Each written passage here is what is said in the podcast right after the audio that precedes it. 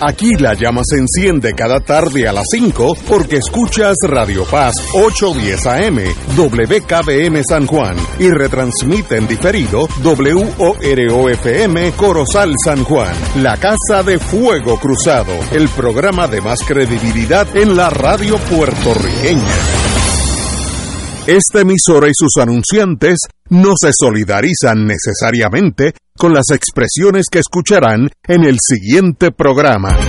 Son las 5 de la tarde, hora de escuchar Fuego Cruzado, el programa de más credibilidad en la radio puertorriqueña, en las voces de Ignacio Rivera y sus panelistas invitados con su discusión política dinámica e incisiva de los acontecimientos más importantes del momento. Fuego Cruzado comienza ahora.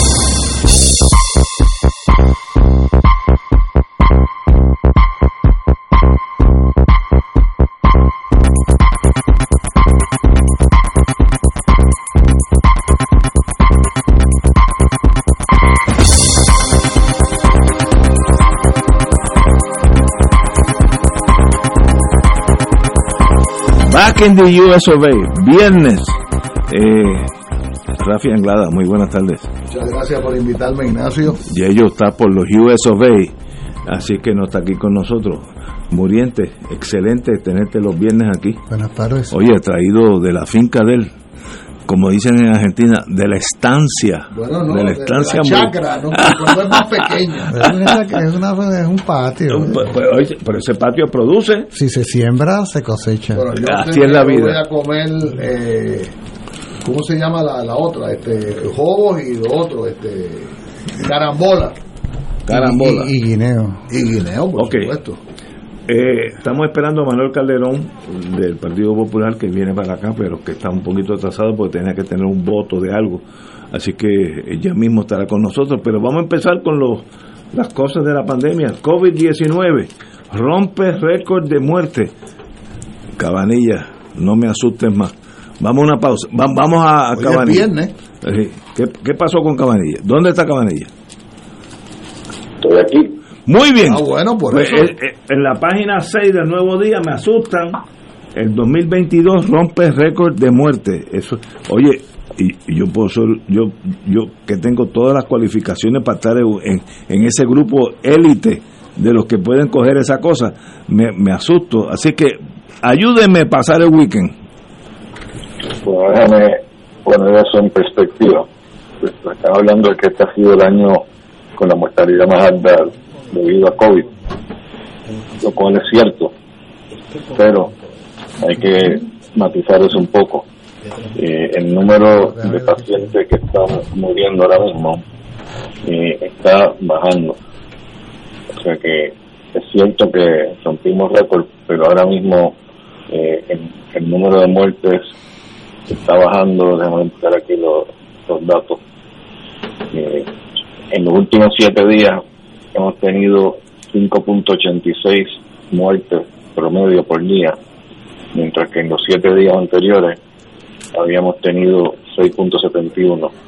Así que eso es un adelanto. Eh, no creo que, esto va a mejorar de un día para otro, pero poco a poco yo espero que se siga mejorando y que el número de muertes eventualmente se controle. Hoy tenemos una mezcla de noticias buenas eh, con noticias malas. Eh, ya mencioné una de las noticias buenas que es el número de muertes y parece estar bajando. Eh, lo otro que es importante es que la tasa de positividad ha bajado consistentemente en las últimas tres semanas. Hoy estamos en 22.37% de positividad comparado con 23% el lunes pasado. Y eso pues sigue eh, moviéndose en la dirección correcta. En términos del número de casos nueve- nuevos, el viernes eh, pasado habíamos alcanzado una meseta.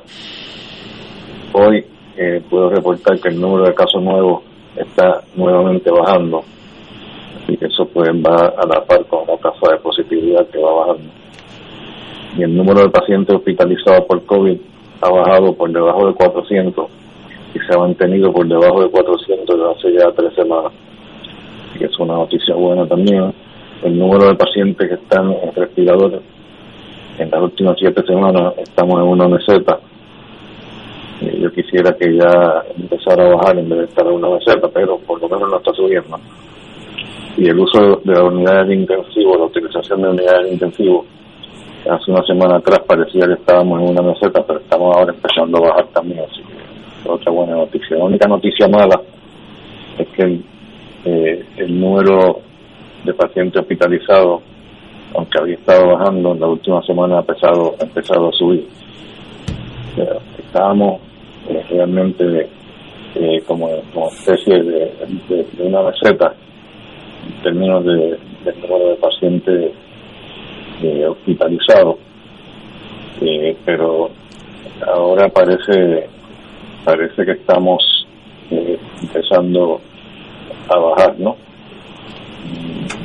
Y lo que pasa es que estábamos empezando a bajar, pero, pero los últimos días pues ha subido. Yo no sé, en términos generales, yo creo que estamos, definitivamente estamos mejor eh, que hace varias semanas atrás. Pero hay que ver qué pasa con, esa tendencia que parece estar desarrollándose en cuanto a, a, subir el número de pacientes hospitalizados. Todavía no es suficiente como para como declarar que es algo eh, definitivo, pero hay que mantener un ojo. Entonces, eh, en cuanto a el panorama internacional, estaba mirando los, datos de mortalidad eh, de Estados Unidos, comparándolo con los de Puerto Rico y comparando el número de casos también. Obviamente, cuando hacemos eso, pues tenemos que hacerlo eh, tomando en consideración el número de, de habitantes en Puerto Rico es drásticamente más pequeño que en Estados Unidos, así que no podemos mirar los números absolutos, sino que mirar los números por cada 100.000 habitantes. En términos de las muertes, tiene a Ignacio asustado. Sí. Eh, el número de muertes, eh, acumula, el número acumulativo de muertes, eh, desde, que, comenzó la pandemia en Puerto Rico son 148 muertes por cada 100.000 habitantes Estados Unidos es 315 por cada 100.000 habitantes. O sea, nosotros tenemos la mitad del número de muertes eh, que han habido eh, comparado con Estados Unidos, tenemos la mitad. Pero eso es desde que comenzó la pandemia. Pero las cosas han cambiado últimamente. Y si miramos lo, que llaman las tendencias recientes, que en los últimos 90 días estamos viendo lo opuesto. Eh, el número de muertes por cada 100.000 habitantes recientemente pues es punto 15 muertes eh, por cada 100.000 habitantes en 90 días. Eh, y en Estados Unidos es punto 12. estamos un poco por encima de, Estados Unidos. No sé qué pasó, porque sabíamos que últimamente las cosas pues habían empeorado en Puerto Rico, mientras que estaban mejorando en Estados Unidos. Eh, hemos hablado de eso anteriormente, no hemos podido descifrar bien qué es lo que está pasando. Eh, sabemos que el número de casos empezó a subir eh, a partir de la decisión de eliminar este la, que es obligatorio ponerse una mascarilla en sitios públicos. Yo no sé si eso fue lo que pasó, porque habíamos hablado también que en Estados Unidos pues tampoco están usando mascarilla.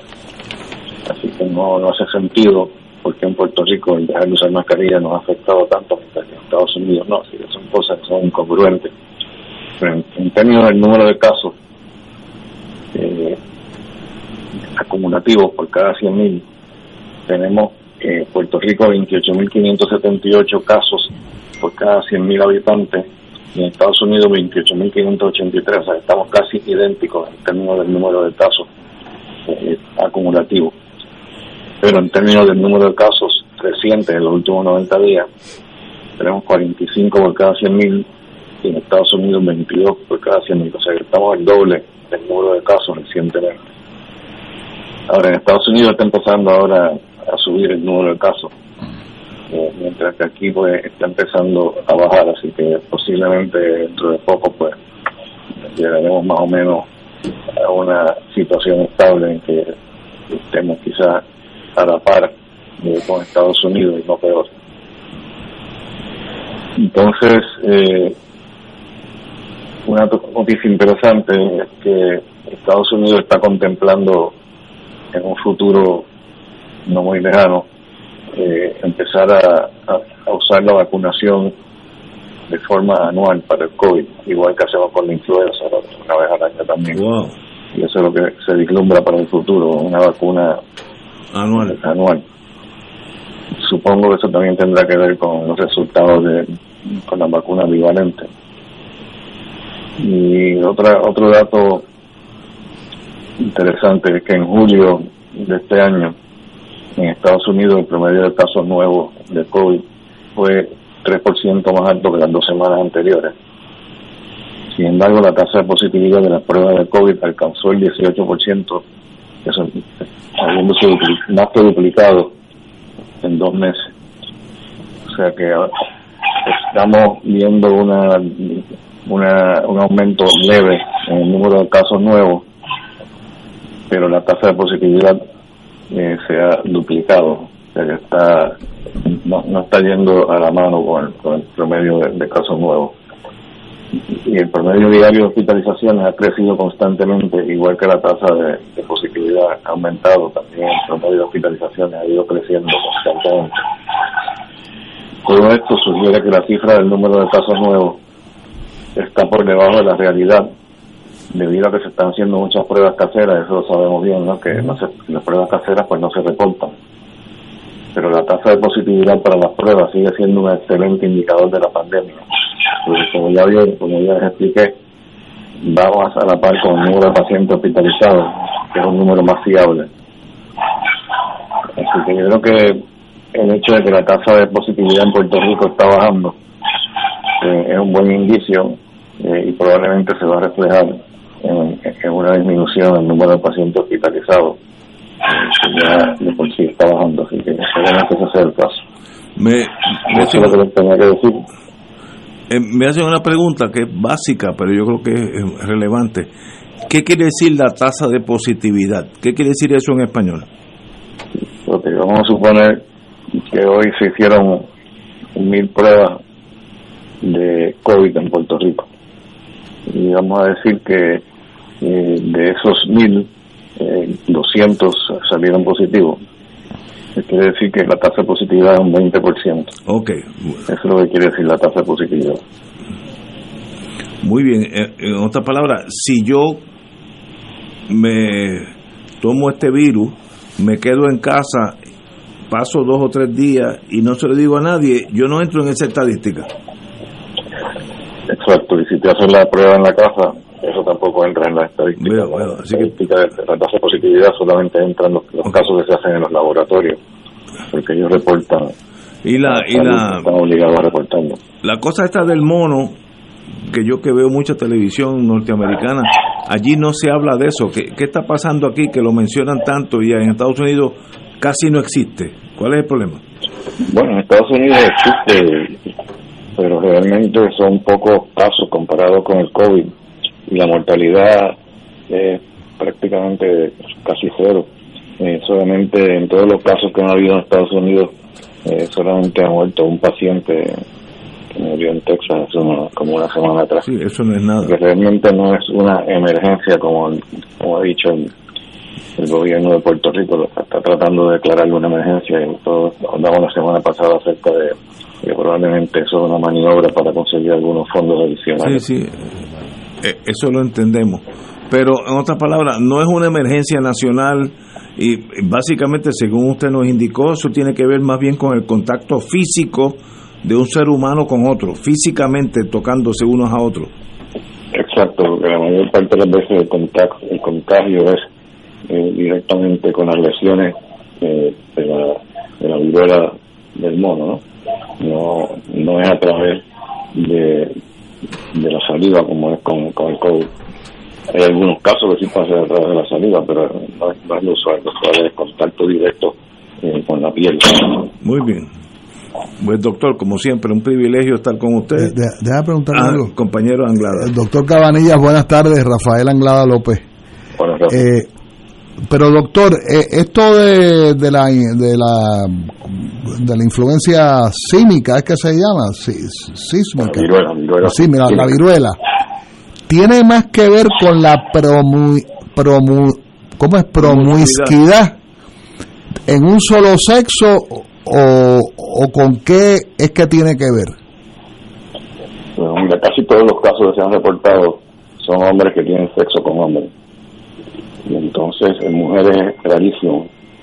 Y también se ha encontrado que creo que es como la mitad de las personas eh, infectadas con la viruela cínica eh, son personas que han tenido múltiples contactos sexuales, no, no es con una persona nada más. Comprendo. Eh, Muchas gracias.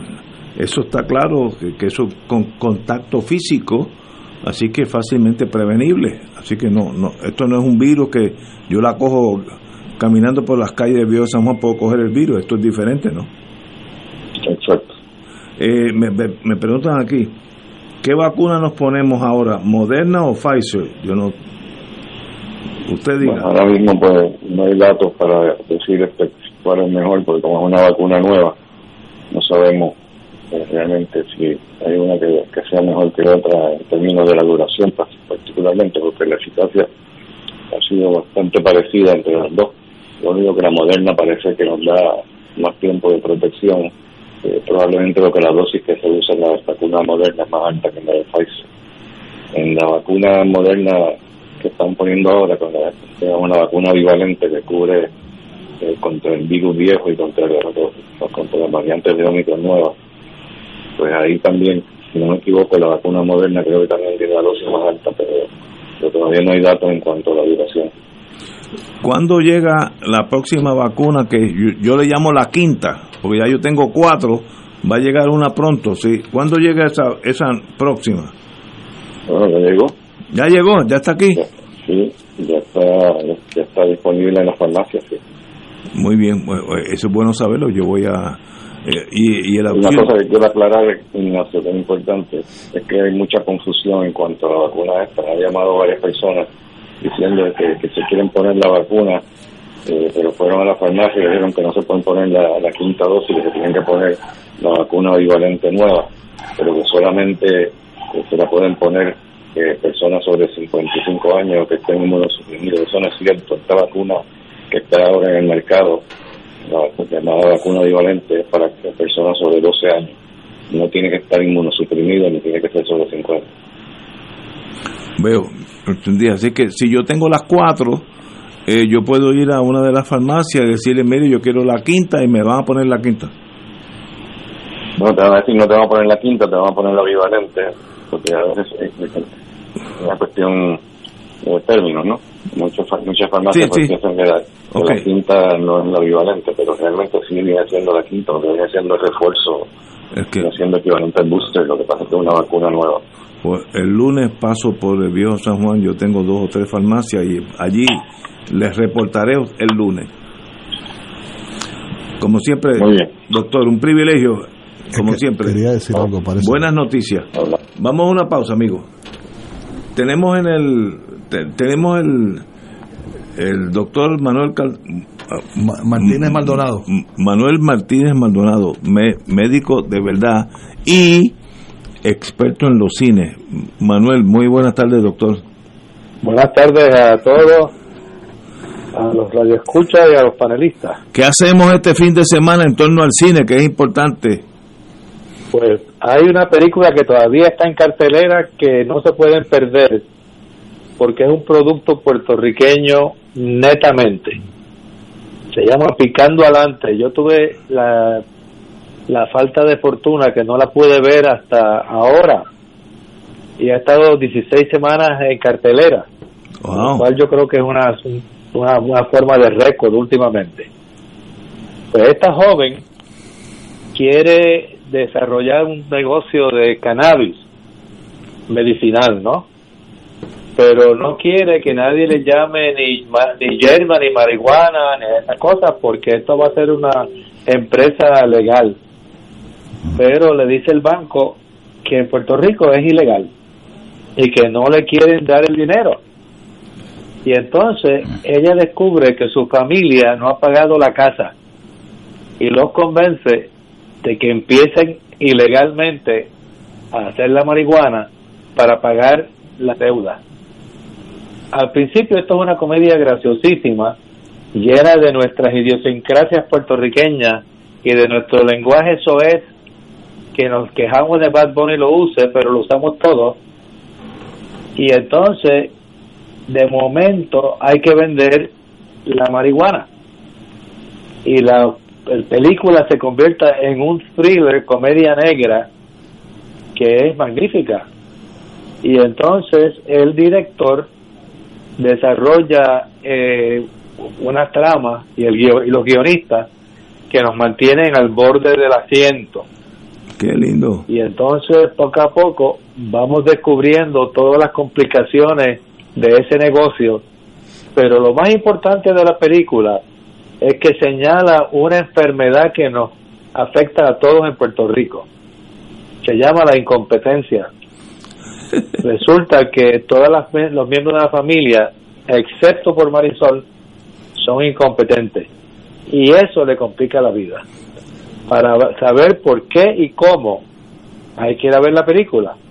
Hay un detalle magnífico. El director le hace un homenaje breve y sutil a Alfred Hitchcock, pero más importante al gran director que era uno de mis favoritos, Sam Peckinpah. De modo que, por favor, esta película está en el Fine Art de Miramar y no sé si va a durar una semana más, pero si pueden, vayan a verla este fin de semana. Bueno, fuera de eso, quiero mencionarles una pequeña joyita que se llama Sometimes Always Never. Es una película, una, una comedia dramática inglesa, que yo creo que es la única película en la historia que se ha hecho sobre el juego de Scrabble.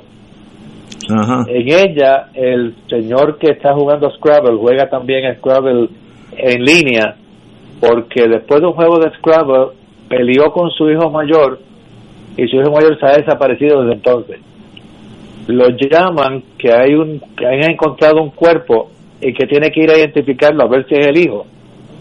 Bueno, eh, ahí empieza la historia a complicarse y no quiero adelantar qué es lo que ocurre, pero sí les puedo decir que la película es una versión de la parábola del hijo pródigo y de cómo las familias deben mantenerse unidas y las recomiendo altamente, estas están en Prime Video si ustedes tienen cable. Excelente. De modo que esas dos se las recomiendo para que pasen un buen fin de semana viendo cine donde sea. Que lo, cine donde sea, que es su, su creación. Un privilegio estar con usted, doctor. Muchas gracias y pasen buen fin de semana. Nos hablamos el viernes que viene. Señores, vamos a una pausa y regresamos with Crossfire. Fuego Cruzado está contigo en todo Puerto Rico. Escucha los sábados a las 5 de la tarde para servirte un programa del Colegio de Profesionales del Trabajo Social de Puerto Rico con los temas de interés a la comunidad. Recuerda, los sábados a las 5 de la tarde para servirte por Radio Paz 810. El Santuario Nacional de Nuestra Señora Madre de la Divina Providencia invita al pueblo de Dios a las noches de adoración y sanación todos los segundos viernes del mes a las 7 de la noche. En estas rezamos el Santo Rosario, adoramos al Santísimo, reflexionamos y hacemos oración de sanación. Noches de sanación y adoración los segundos viernes del mes. Para información, comunícate al 787-646-9448 o en santuariodelaprovidencia.org. Radio Paz te ofrece el mejor motivo para levantarte temprano y disfrutar el comienzo de un nuevo día de lunes a viernes con Enrique Liboy y Radio Paz en la mañana. La dosis perfecta de noticias, deportes y éxitos musicales de todos los tiempos, humor y curiosidades, calendario de actividades y tus peticiones musicales por el 787-300-4982. Conéctate con el 810 AM de lunes a viernes con Enrique Liboy y Radio Paz en la mañana. Todos los jueves Radio Paz y la Administración del Seguro Social te ofrecen un espacio informativo para orientarte y aclarar todas tus dudas sobre los derechos, requisitos y obligaciones para poder disfrutar de sus beneficios. Plantea tus preguntas por el 787-349-82 y conoce antes que nadie los detalles concernientes a cambios y nuevas regulaciones escuchando todo sobre Seguro Social con Víctor Rodríguez los jueves a las 11 de la mañana por Radio Paz 810 AM. Tu mejor compañía en temporada de huracanes es la radio. En específico, Oro 92.5 FM, la excelencia musical y Radio Paz 810, donde ser mejor es posible. Todo lo que quieres saber minuto a minuto, de manera seria y confiable, está aquí. Llevaremos tus mensajes de emergencia, avisos de cambios de turno en tu trabajo o cualquier información de importancia para facilitar tu vida. Solo llama al 787-751-1018 o 787-751-3 1380 y tu familia de Oro 92.5 y Radio Paz 810 te apoya y resuelve. Juntos nos vamos a preparar mejor para enfrentar cualquier evento porque somos el equipo que siempre está a tu lado. A tu lado. Nadie te cuida más que tu familia de Oro 92.5 FM y Radio Paz 810 AM. Y ahora continúa Fuego Cruzado. Regresamos amigos y amigas a Fuego Cruzado. Se nos ha unido ya Manuel Calderón como lo habías anunciado, así que bienvenido Manuel. Saludos a ti Ignacio, saludos a todos los compañeros, saludos a todos los que nos están sintonizando. A Julio, a Rafa, un privilegio estar aquí con ustedes como siempre, así que aquí... En la línea de fuego. En la línea de fuego. A mí me... Con la pólvora seca. Cuando yo miro a, Manuel Calderón, veo la juventud. Yo creo que tú y yo. Para Julio y para mí no, no, no, no. Pero yo creo que nosotros tres, creo, pasamos por esa edad alguna vez. No estoy muy seguro, pero creo que pasamos. No, yo, yo, también creo que pasé. Pero bienvenido, hermano. Qué bueno ver la juventud. Privilegio siempre. Bueno, vamos a hablar del mundo legal. La señora gobernadora Wanda Vázquez insiste en expresarse para tener un juicio justo. Yo estoy en total desacuerdo con esa visión, creo que es un error mayúsculo, pero pero ¿quién soy yo para estar dando opinión? Debe ser un juicio injusto. No, no, no. No, si tú mientras más tú hables en la prensa, más te incriminas para el juicio. La justicia se va a hacer el día que el primer jurado tome el juramento, el jurado, me han dicho, tome juramento y se sienten y empiezan a, ver la prueba. Los casos no se ganan en la prensa. El problema es que la gente, sobre todo los que son políticos, tienen una visión de lo de su proyección pública versus su proyección legal. Son dos avenidas diferentes que corren en direcciones diferentes. El mejor caso es que nunca usted habla si quieren oír, yo que oigo eso, eh, estoy en ese mundo, vaya a Nueva York, ¿qué miembro de la mafia habla con la prensa? Búsquese uno, uno, uno que diga, pues mira, yo creo esto, dos, dos y dos es cuatro, no, nadie habla, porque entonces lo único que va a salir en el juicio es la evidencia que tengan o que no tengan. Ahora, si yo digo hoy en la prensa, yo estuve hoy eh, con el, doctor Muriente, Manuel Calderón, con Anglada, estaba Willy en los controles, y de aquí a dos años yo voy a un juicio y digo, no, eso no es verdad, yo, yo nunca dije eso, y me presentan la grabación. ¿Qué efecto eso tiene el jurado? Es demoledor, porque son mis palabras chocando con mis palabras, con la verdad. Así que no entiendo la táctica ahora, entiendo que la señora gobernadora ya dejó de ser un ente privado, en el caso de un caso criminal, y es un ente público y ella quiere ganar la victoria en la prensa. Major mistake.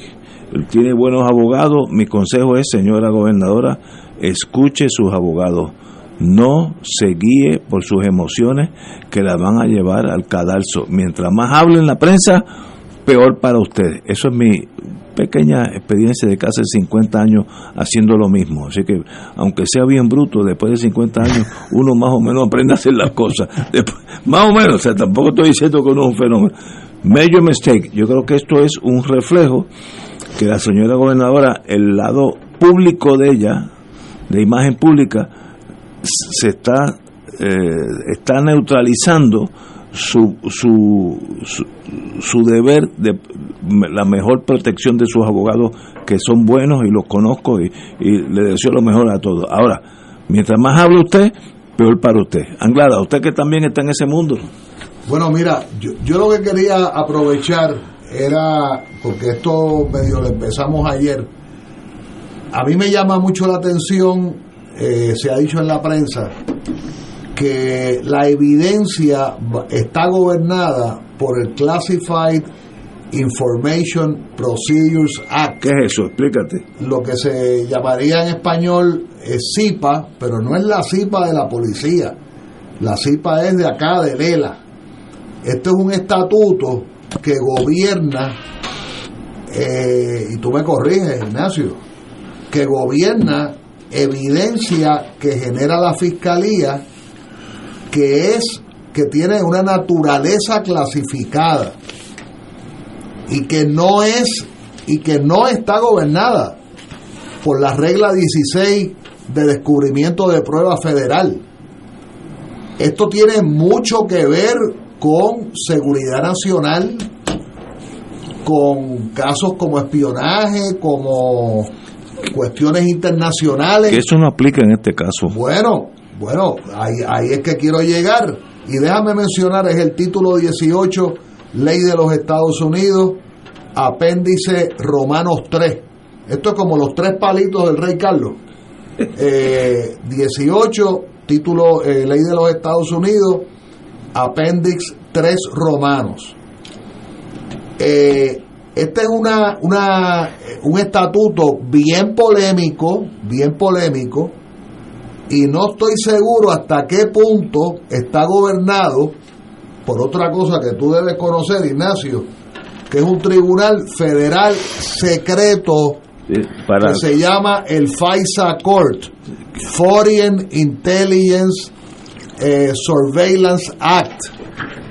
El juez presidente del Tribunal Supremo de los Estados Unidos está mandatado a nominar eh, a, integrar un tribunal secreto, así como lo estoy diciendo, que eh, sorpresa, lo preside un juez puertorriqueño, el juez José Cabrane, ah, el famoso juez José A. Cabrane, cuyo padre fue el primer director de la primera oficina de información del primer gobernador electo de Puerto Rico, Luis Muñoz Marín, pues el hijo, eh, como dice el refrán, el hijo salió inteligente, fue educado en las mejores universidades, fue el abogado de los síndicos de la escuela de la Universidad de Yale. El presidente Carter lo quiso nominar embajador de Estados Unidos en Colombia. La alta aristocracia colombiana no aceptó que un puertorriqueño representara a Estados Unidos en Colombia hace 42 años y el premio eh, eh, de consolación, el premio alternativo, fue el presidente Carter nombrarlo juez de distrito federal del distrito de Connecticut y con los años ascendió al segundo circuito que se sienta en Nueva York el juez Cabrane es el, padre profesional, digamos, de la juez Sonia Sotomayor. Este juez es bien, ¿verdad? Bien respetado. Y el juez Cabrane da la casualidad que ha presidido por varios años, como por seis años, el, el FISA Court. Bueno, pero regresando al, al CIPA, este, este tema es un tema que no es el descubrimiento de pruebas que los abogados tenemos en los baúles de los carros y en los asientos de atrás y en las casas de playa y en las casas de campo y en las marquesinas. Este es un descubrimiento de prueba que se custodia Si el tribunal tiene un sótano, se custodia en el sótano. Estoy exagerando, pero conozco un caso en que, esta evidencia se custodiaba en un sótano.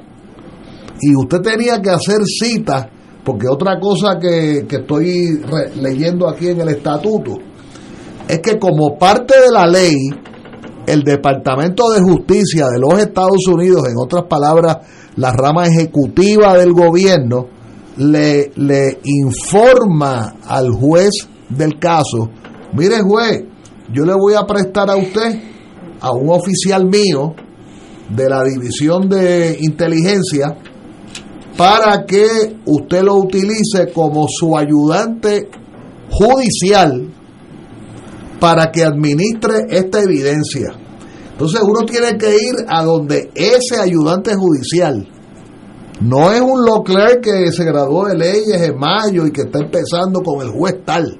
No, es un oficial de la División de Inteligencia del Departamento de Justicia de los Estados Unidos. Tienes que coordinar con él y decirle, mira, yo quiero ver la evidencia de 9 a 12 el jueves que viene. Ah, una cosa bien importante. Aquí todos los, todos los abogados de defensa, todos, tienen que tener security clearance de la inteligencia de los Estados Unidos. Pero eso no aplica al caso de... No, no, no, bajo CIPA sí. Sí, sí, pero... Estatutariamente. ¿Cómo uno brinca del caso de la gobernadora a CIPA? Bueno, yo tengo mi teoría, ya yo le he articulado aquí. Yo creo que aquí la conexión es el venezolano. Ah, bueno. Eh, el, el, sí, sí, ¿Cómo que le dicen Betulini, en Caracas? Belutini, Belutini. No, yo no estoy buscando otra palabra. El, el- el escuálido, el de, el de Guaidó, porque estoy seguro que es de Guaidó.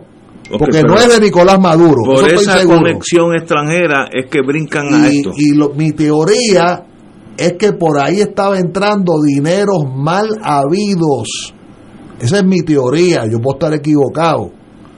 Dineros mal habidos y podemos hacer una lista. Puede ser narcotrasiego, puede ser este dineros de, de tráfico internacional de armas de fuego. Que, que la gobernadora no tenga nada que ver con eso. Yo me estoy refiriendo a lo que puede haber entrado por ahí.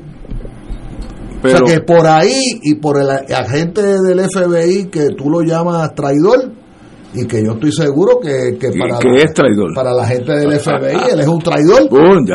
Este, pero aquí de lo que estamos hablando, aquí esto, esto hay que verlo en, en- en tres planos. Hay un plano estrictamente político partidista, hay un plano de ratería, ¿verdad? De ratería clásica, y hay un plano que a lo mejor nadie ha descubierto, nadie, pero que se sepa que poner, que tener un caso que esté bajo CIPA, eso es evidencia secreta que el tribunal tiene que decidir qué pedacito, qué pedacito está dispuesto a liberar para que se pueda usar en el tribunal. Y el juez tiene que tener un ayudante que Washington le haya dicho, mire juez, usted es el juez, usted tiene permanencia y tiene por vida y lo nombró un presidente, pero mire, usted sabe, según el estatuto, el ayudante suyo va a ser Pepito. Y Pepito Pero- es de la División de Inteligencia del Departamento de Justicia de los Estados pero, Unidos. pero tú crees que en este caso de Wanda eso aplica. Es, que es una, una, un tiro en la noche. Eh, esto Bueno, es. bueno, mira, lo primero que yo pensé, y para verdad dejar a los compañeros hablar, lo primero que yo pensé cuando me hablaron de una boda, y de esto tú quizás De una sabes, boda. sí, una boda, que fue donde Sí, ahí fue se conocen la gobernadora Ah, bueno, y, sí, sí. y el, y el escuálido, este, el, el de Guaidó. Cuando me dijeron de una boda, yo enseguida pensé en algo y yo dije, bueno, en un operativo de este calibre, si usted tiene que inventarse una boda, y tiene que inventarse una novia y un novio y un Pero- cura, usted se lo inventa. Esto es mejor que James Bond. Bueno, ¿no? pero de esto que estamos hablando, mi teoría, yo estoy dando mi- la posibilidad. Yo creo, yo creo que esto es un caso más sencillo.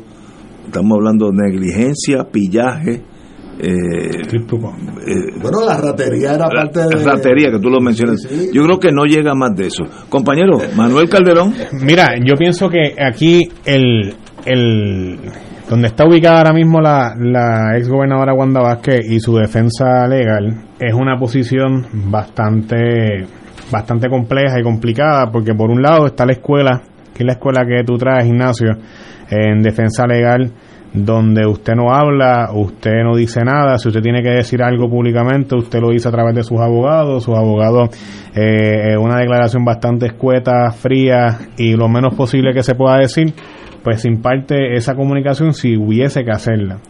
Pero por el otro lado está la escuela de que en la confirmación de, en la confección de ese jurado, cuando se vaya a ver el caso finalmente de la ex gobernadora, si todo lo que se pueda decir en contra de ella, porque no estamos hablando de Juan del Pueblo, estamos hablando de una ex gobernadora, una figura pública que naturalmente genera controversia y ha generado, yo te diría que este próximamente el año que viene, el 2023, el caso más nombrado y más eh, analizado y donde más y más comentado indudablemente va a ser el caso de la ex gobernadora Wanda Vázquez y los demás juicios que, que este pleito pues también tenga paralelos, porque me parece que las investigaciones de este caso y esas grabaciones yo no creo que exclusivamente sean eh, de Wanda Vázquez, me parece que hay otras implicaciones de otras personas vinculadas a, la actual administración o, o, al gobierno de Wanda Vázquez. Habiendo dicho eso, tú quieres buscar la manera de apaciguar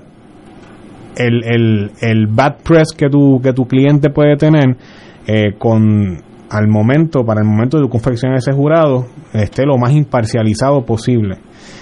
Y yo creo que mm, quizás parte de lo que está buscando la, la ex gobernadora de buscar que se le dé una dispensa o se le exima de la orden de mordaza que le emitió el juez, eh, es precisamente para eso. Si eso tuviese unas implicaciones eh, al momento de, seleccionar el jurado, al momento de que ese jurado vaya a emitir un veredicto, yo eh, tiendo a pensar que sí, Ignacio, porque el caso más reciente es el caso de Aníbal Acevedo Vilá. Y aunque Aníbal Acevedo Vilá, una vez empieza el caso, fue exageradamente escueto. Yo creo que no dio expresiones ni declaraciones en ningún momento. Lo, que yo recuerdo, eh, Tomás Green y Jarianduce, eh, Aníbal salía del caso y no decía absolutamente nada. Así es. Pero don Aníbal Acedo Vilán, en el momento, en el tiempo que fue gobernador de Puerto Rico y candidato a la gobernación por el Partido Popular en el 2008, pues tuvo la oportunidad de, confeccionar una historia, ¿verdad? De confeccionar, de, de, de girar la opinión pública. Y, y pues fue, fue hábil en, hacerlo, todo fue parte de una estrategia y pues al final pues salió absuelto y no culpable. En el sentido de lo que yo creo que Wanda Vázquez está buscando seguir su defensa es eso. Yo pienso que al final el caso se gana en los méritos, eh, en la prueba que pueda tener fiscalía. Eh, si esas grabaciones y tienen una implicación directa con la gobernadora, yo me atrevería a decir que no.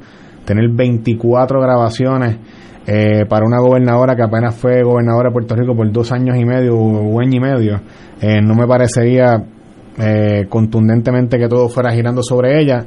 No así, creo que la mejor estrategia para el...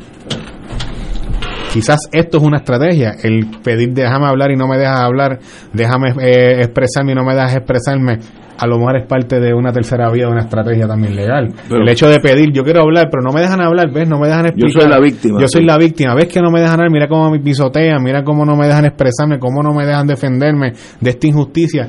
Quizás eso también es parte de una estrategia igualmente. Así que yo te diría que desde el punto de vista eh, estratégico, eh, creo que quizás esto también es, es una tercera estrategia eh, a las dos que dije antes, la de no hablar y la de hablar para buscar persuadir eh, un eventual jurado. Y lo otro es que aquí eh, este caso yo creo que tiene unas ramificaciones que se, que se va a seguir expandiendo. Yo creo que aquí de toda esa vinculación, fíjate que el que hace el, pack de Wanda es el mismo que hace el pack de Pedro, de Ricardo de Pedro Pierluisi. O sea, aquí tienes una implicación de cómo se utilizan estos comités de acción político para, de una manera u otra, eh, eh, violar o eximir lo que son las leyes eh, electorales y las leyes de recaudación electorales en Puerto Rico y a nivel federal igualmente para poder eh, darle la oportunidad a unos donantes que se pueda donar por encima de los límites y una vez el que más me da y en este caso el, el delito está retratado, o sea, tú me das un dinero ese dinero yo lo cojo o tú me das una encuesta, esa encuesta yo la cojo, gracias por la encuesta, la encuesta tiene un valor, un valor de miles de dólares, decenas de miles de dólares, eh, yo te quito eh, la querella de los CIF, este cambio a la persona que te está evaluando, pongo una persona a la que tú me digas y ahí está confeccionado el, el por completo. Así que en ese sentido pienso que la estrategia legal de la gobernadora, yo creo que la mejor recomendación para mí es no hablar pero eh, aún así creo que la estrategia de pedir hablar aunque no me dejen, creo que también es una tercera vía de una tercera estrategia que me parece que el equipo, la batería legal de la ex gobernadora está utilizando en este momento. Estamos hablando de ella ahora mismo, en otros programas, en otras estaciones, durante toda la semana hablaron de ella también, y se habla de una mujer gobernadora con el perfil que tenía la gobernadora, no me dejan hablar, no me dejan defenderme, miren esta injusticia. Fíjate si mi, mi tesis creo que tiene razón que la fiscalía dice yo no tengo problema en que se quite la orden. Cuando el enemigo tuyo está de acuerdo contigo, tú tienes un problema serio. no, no, no, no, seas bobo. ¿Por qué los fiscales quieren que se tumbe esa barrera? Porque le conviene a los fiscales. Porque se complica. Eh, vamos a una pausa, continuamos con el doctor Muriente. Fuego Cruzado está contigo en todo Puerto Rico. Yolandita Monge, la más romántica de nuestras estrellas, llega al Coca-Cola Music Hall con su espectáculo Amores de Siempre. El sábado 17 de septiembre cantará todas tus canciones favoritas en un histórico concierto. Amores de siempre, como solo Yolandita sabe hacerlo. Sábado 17 de septiembre, por primera vez en el Coca-Cola Music Hall. Boletos ya en tiquetera. Produce Rafa Muñiz. El Santuario Nacional de Nuestra Señora Madre de la Divina Providencia invita al pueblo de Dios a las noches de adoración y sanación todos los segundos viernes del mes a las 7 de la noche. En estas rezamos el Santo Rosario, adoramos al Santísimo, reflexionamos y hacemos oración de sanación. Noches de sanación y adoración los segundos viernes del mes. Para información, comunícate al 787-646-9448 o en santuariodelaprovidencia.org. Nuestros sacerdotes aceptaron su llamado vocacional diciéndole sí a Jesucristo. Luego de un proceso formativo de más de ocho años, son enviados a anunciar el Evangelio por todos los rincones de nuestra isla. Y porque en Radio Paz 810 AM siempre estamos contigo y los tuyos, te invitamos a la jornada de acompañamiento y oración por las vocaciones sacerdotales y nuestro maratón de horas por las vocaciones en la fiesta de los arcángeles San Miguel, San Rafael y San Gabriel el próximo jueves 29 de septiembre del 2022. Contaremos con nuestros voluntarios que estarán 12 horas en oración continua por las vocaciones sacerdotales y el acompañamiento de los seminaristas de Puerto Rico. Pero también te invitamos a que te unas con nosotros a nuestro maratón de horas por las vocaciones y nos regales una hora de oración por las vocaciones desde tu casa, trabajo o lugar preferido. Tus intenciones serán expuestas en la capilla Beato Carlos Manuel Cecilio. Culminaremos con la Santa Misa en vivo a las 7 y 30 de la noche, presidida por el vicario de la promoción vocacional, Padre Carlos Rafael Santiago Ramírez, auspiciados por los misioneros de Radio Paz 810 AM, la Vicaría Episcopal de Promoción Vocacional y la Vicaría Episcopal para el Seminario. Y ahora continúa Fuego Cruzado.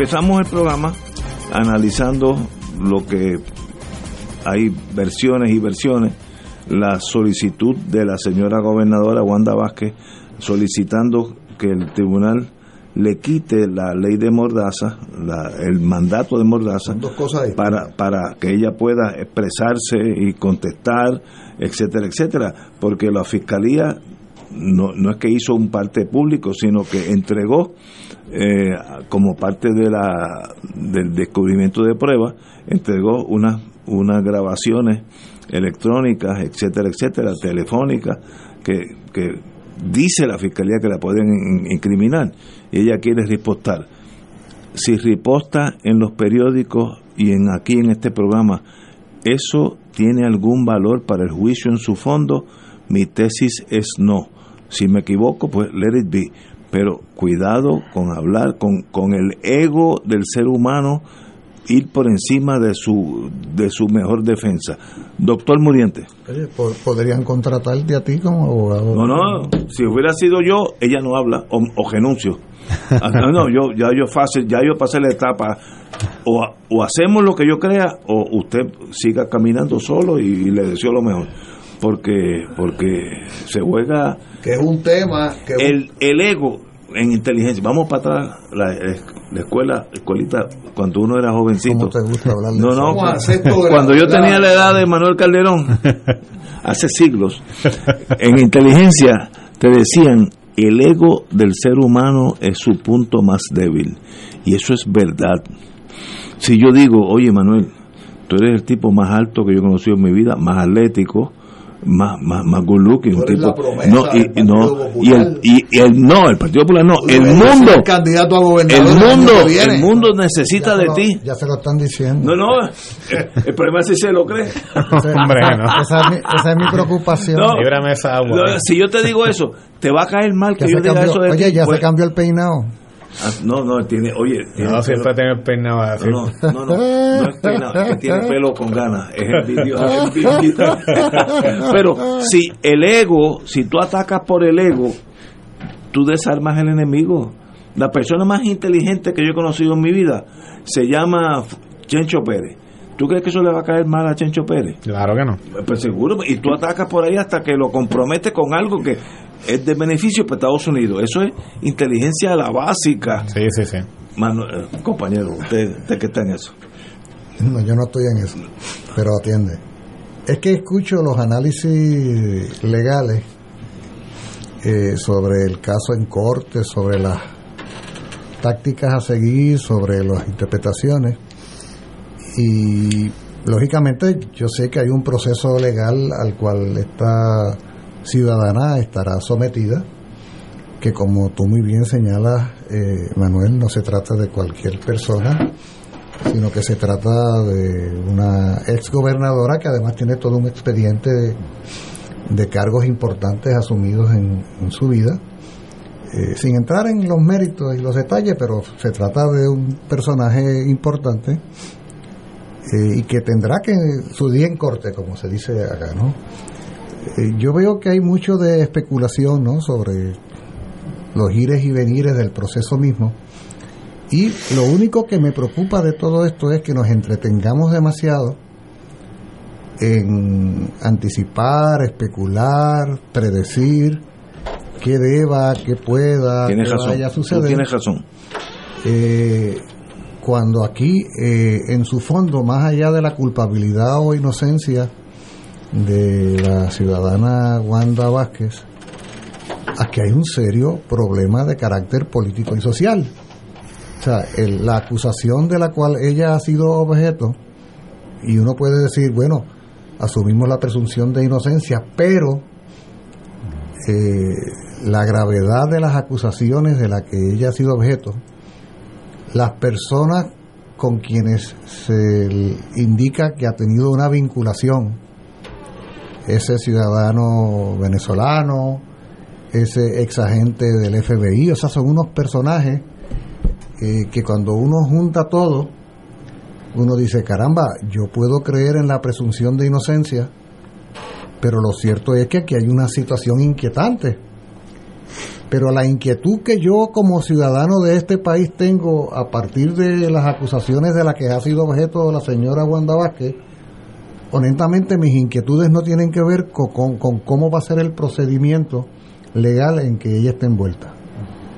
A mí me inquieta sobre todo porque el caso de ella, tú decías también, eh, eh, Manuel, decías que el año próximo probablemente esa- no, no porque haya una gran preocupación contra la corrupción, simplemente porque es materia prima para una campaña preelectoral. Obvio. Digo, y también la figura de una ex gobernadora acusada, pues sí, pero el- lo grave del caso, igual que el caso de Donald Trump en los Estados oye, Unidos. lo grave del caso, porque si se tratara de ella en la soledad, vaya a salir culpable o inocente a la larga. Si se tratara de esta persona que ha sido acusada de un pliego de comisiones de delito, pues es un caso relevante, importante, es esta figura pública. Lo terrible del caso es que aquí hay una cadena y el caso de Wanda Vázquez no es sino uno de los eslabones de una cadena que cada vez es más larga. Entonces, la corrupción, sobre todo la corrupción acompañada de un alto grado de impunidad, es tan evidente que se ha convertido en un comportamiento normal. Normal. O sea, se ha normalizado la corrupción. O sea, es, que a veces no valoramos el alcance de las cosas que suceden. En una sociedad como la nuestra, que es, algunos la, la exaltan como un modelo democrático, republicano, no sé qué, Oye, la figura de un alcalde se supone que es una figura importante y relevante y seria. No decimos cuando no decimos cuando estamos hablando de la satisfacción de necesidades en una región que esa persona que es el eslabón directo e inmediato con la población no es el legislador de la región o del distrito, no es el gobernador, es el alcalde. O sea, no decimos eso del alcalde o de la alcaldesa, ¿verdad que sí? Decimos que es esa gran figura. O sea, uno presume que la figura del alcalde es casi una figura inmaculada por la seriedad y el respeto que se supone que haya, porque es la garantía de que algo se va a hacer en mi pueblo, en mi ciudad. Entonces, ¿cómo se supone que yo ciudadano me sienta? Yo puedo no ser de Cataño, como puedo no ser de Aguas Buenas, ni ser de Guainabo, ni de dónde más que ha habido alcalde corrupto. Chacho, Ay, Dios mío.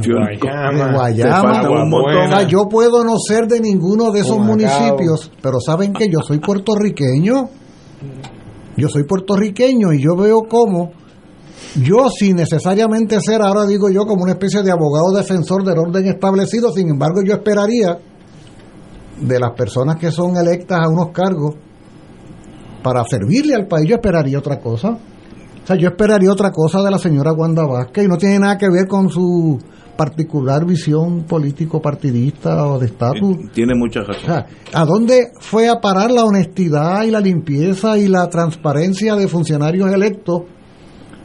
Eso sí que a mí me provoca gran preocupación, honestamente. Yo la veo a ella tajureando con el caso legal y de alguna manera está queriendo sublimar las acusaciones que hay en su contra. No, no, si es que yo no voy a dedicar mi tiempo en discutir sobre qué usted debe hacer o no en el tribunal. No, no, si a mí la gran preocupación mía es si usted será culpable o inocente del pliego de acusaciones que hay en su contra. Usted que ha sido gobernadora de Puerto Rico, usted que ha dirigido eh, el departamento de qué, de justicia. ¿Y qué más dirigió ella? ¿Cuántas La agencias? la mujer, por- ella fue por fiscal. fa- Óyeme, Jefa de fiscal del distrito de, Ba- de No. Bayamón, ¿verdad? Y no sé. El distrito en Bayamón. O sea- y, fue muy eficiente. Eh, tengo que, porque yo creo que con ella dos o tres para ser justo, para ser justo, cosa. completo este pensamiento, para ser justo en lo que tiene que ver con la presunción de inocencia, asumiendo que la señora Wanda Vázquez en su día se determine que es culpable de las acusaciones que se le han hecho, la señora Wanda Vázquez se va a convertir en la muestra más elocuente del deterioro al que ha llegado las instituciones de gobierno en este país. Absolutamente. Ella va a ser el ícono, ella va a ser el símbolo, el símbolo del deterioro. ¿Ves? Estoy de acuerdo O con sea, esa es la gravedad del caso. Es- es- Esa es la gravedad. Más allá del tecnicismo, Oh, tú tienes mucha razón. Tiene, tiene, claro que tiene relevancia el manejo, porque ella está eh, pronto a, a estar expuesta en la corte. Claro que sí, tiene que preocuparse. Sí, pero eso es lo momentáneo. Tú dices a Sí, largo plazo. sí, me chico, parece que Lo otro es, es lo más. Entonces, lo ¿qué más pasa? profundo. Y a mí lo que más me preocupa de todo esto es que nos acostumbramos, nos acostumbramos a la corrupción, al mal manejo. Sí. Entonces, o sea, ustedes se creen, se- o sea, preguntémonos, en las pasadas elecciones no fue a votar el 48% del electorado. ¿Y? O sea, ¿Por el, qué? el candidato que ganó, Ganó que dice que ganó con un 33, ese 33 es un 33 de los que fueron a votar. Sí, sí. sí. Cuando tú lo ubicas en el 100% de los inscritos Es e nada. inscritas, es un 17, un 18. Ha habido un rechazo continuo. Busque, haga- le pido a mis amigos y amigas Radio Escucha, hagan un análisis de la tendencia de participación de las pasadas cuatro o cinco elecciones en Puerto Rico, a ver si o no es cierto Que va que cada vez va bajando Seguro. y va bajando. Los propios anexionistas que hablan de ese 52% que podó por el sí, no es un 52% nada, porque es un 52 sobre la base de los que participaron. Y ese 52 se convierte pues en un 17, un 18. Está cuestionado todo el, todo el sistema. Pues esa señora le va a, a dar un aldabonazo a esa impugnación, a ese descrédito Wow. de parte de las instituciones del país. Tenemos y, que... ella, y ella tan víctima, ella se trata de victimizar y la es- pobrecita sí. señora. Yo insisto, esto es una estrategia. Pedir a hablar, no me dejan hablar, mira cómo no me dejan Sí, hablar. cójanme pena. Cójanme pena. Exacto. Esa es la estrategia. Y yo digo, eso es un error. Ella es abogada, ¿verdad? Porque ella si es le- ella a es que si el juez le quita la mordaza no dice nada. No, no. Ella es abogada. Ella es abogada, sí. Y quienes la están defendiendo son abogados. Abogados, así que ellos saben lo que están haciendo y Pero- yo lo conozco, gente muy competente. ah, Pues, pues mira, nada de lo que ella haga, El mejor caso, nada de lo que ella haga, ni como ciudadana, ni como abogada, ni como persona asesorada por otros abogados, nada es incidental. a mí me Nada es por casualidad. cuando yo era jovencito, era fiscal, eh, Harvey Nachman, que era un abogado de primera clase, eh, me enseñó, el mejor caso para la defensa es el que no sale en la prensa. Y eso es absolutamente verdad. Ahí donde tú puedes llegar a unos acuerdos. Ahora, si sale la prensa y, y el vocero, el nuevo día, todos los días, primera hora, todos los días tienen tu caso, es más difícil llegar a un acuerdo. Así que, mi, reitero, mi análisis de buena fe. Mientras menos hable usted antes del juicio, mejor. Desde el punto de vista de la ciudadana pública, yo sé que eso es difícil porque ya a usted lo que le gusta leer la prensa y la cosa, eso no tiene nada que ver con el juicio. Así que eh, siga el consejo de sus abogados, que tiene dos abogados muy buenos. Así que uno se llama Ignacio, así que ningún Ignacio, desde el Loyola para acá, todos somos buenos. Señores, vamos a una pausa. Fuego Cruzado está contigo en todo Puerto Rico. Fuego Cruzado, el programa de más credibilidad en la radio puertorriqueña, es ahora la tribuna abierta de análisis noticioso, con diversas perspectivas que exploran el trasfondo de lo que acontece a diario y cómo nos afecta. Escucha Ignacio Rivera y sus panelistas invitados de lunes a viernes en Fuego Cruzado en transmisión diferida a las 10 de la noche por Oro 92.5 FM.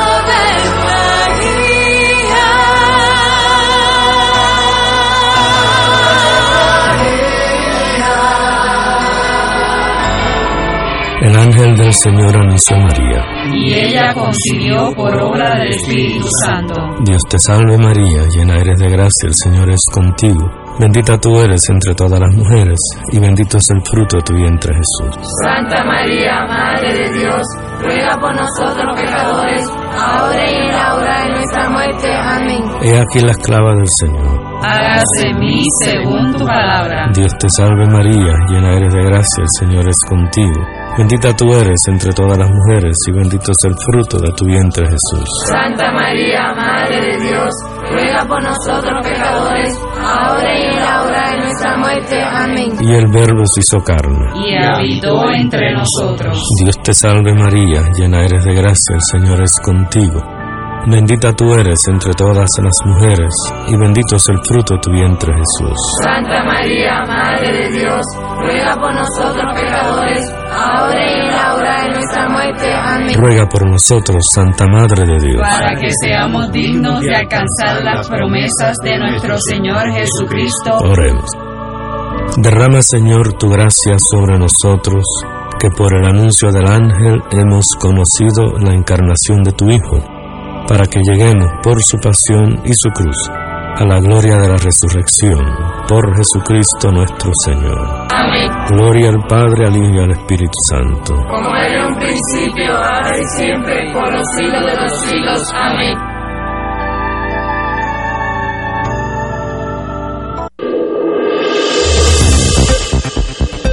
Y ahora continúa Fuego Cruzado.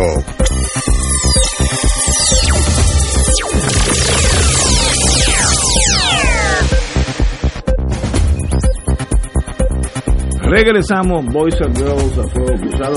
Ahora mismo, mientras estamos hablando aquí, déjame buscar esto. Líderes comunitarios y usuarios del Parque Sixto Escobar y la playa del Escambrón convocan a manifestación hoy, viernes, ahora mismo, cinco y media. Están ahora mismo frente a la alcaldía. Frente a la alcaldía del Vío San Juan para expresar el rechazo al proyecto propuesto en el área del Escambrón y exigir participación ciudadana.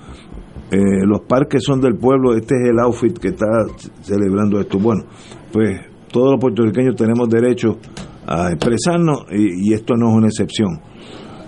Eh, alertan sobre impacto de construcción de estacionamiento.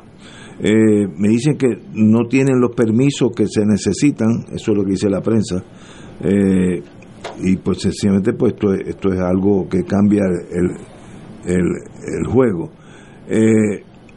La propuesta de construir un estacionamiento en el Sixto Escobar, debajo del Sixto Escobar, tendría un impacto significativo en la zona donde se pretende desa- desarrollar, indicó el Departamento de Recursos Naturales.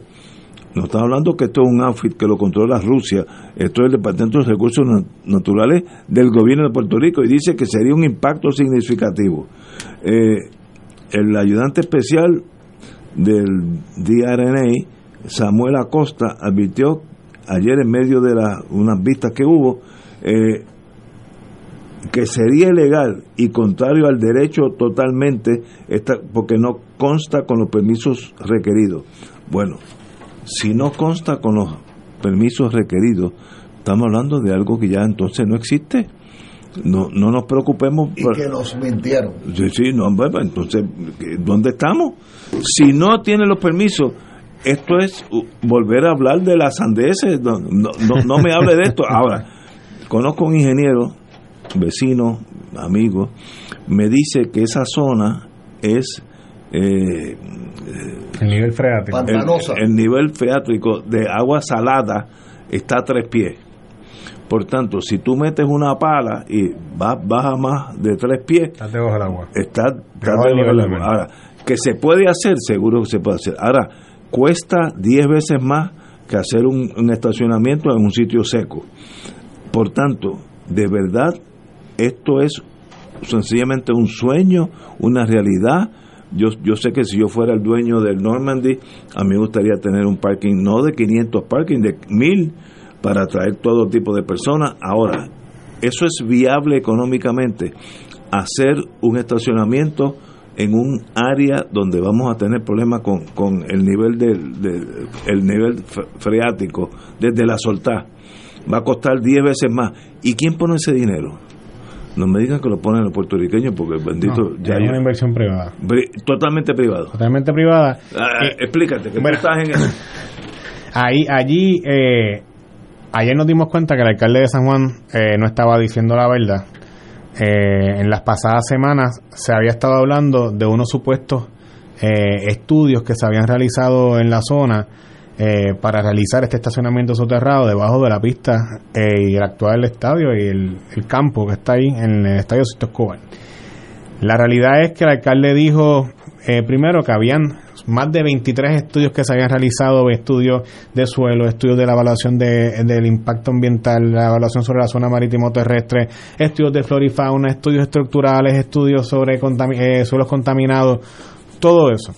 Y él, él alegó el jueves antipasado eh, que eso ya estaba hecho y que esos estudios se habían sometido a las agencias pertinentes para la evaluación de los permisos que se requieren para una construcción de esta magnitud en la entrada de la isleta de San Juan. Ayer en una vista en el Senado de Puerto Rico, el Departamento de Recursos Naturales de esta administración, eh, que es la administración del PNP, del cual el alcalde de San Juan también es miembro de ese partido, desmintió al alcalde por completo y le dijo a los miembros de, de la comisión que preside la amiga Naima Rivera Lacena en el Senado de Puerto Rico que ninguno de esos estudios habían sido sometidos. Incluso el personal del Departamento de Recursos Naturales dijo que la propuesta y la solicitud de este proyecto había sido archivada porque le habían pedido los estudios pertinentes tanto a la compañía desarrolladora como el municipio de San Juan y ninguna de estas dos entidades se los presentó al Departamento de Recursos Naturales. Así que cuando tú hablas de desarrollar un estacionamiento en la entrada de Isleta de San Juan, y el viernes pasado lo hablábamos aquí con Tato Rivera Santana, es el, el, impacto ambiental que tiene este desarrollo, de que se puede, se puede. Ahora, ¿a cuesta de qué?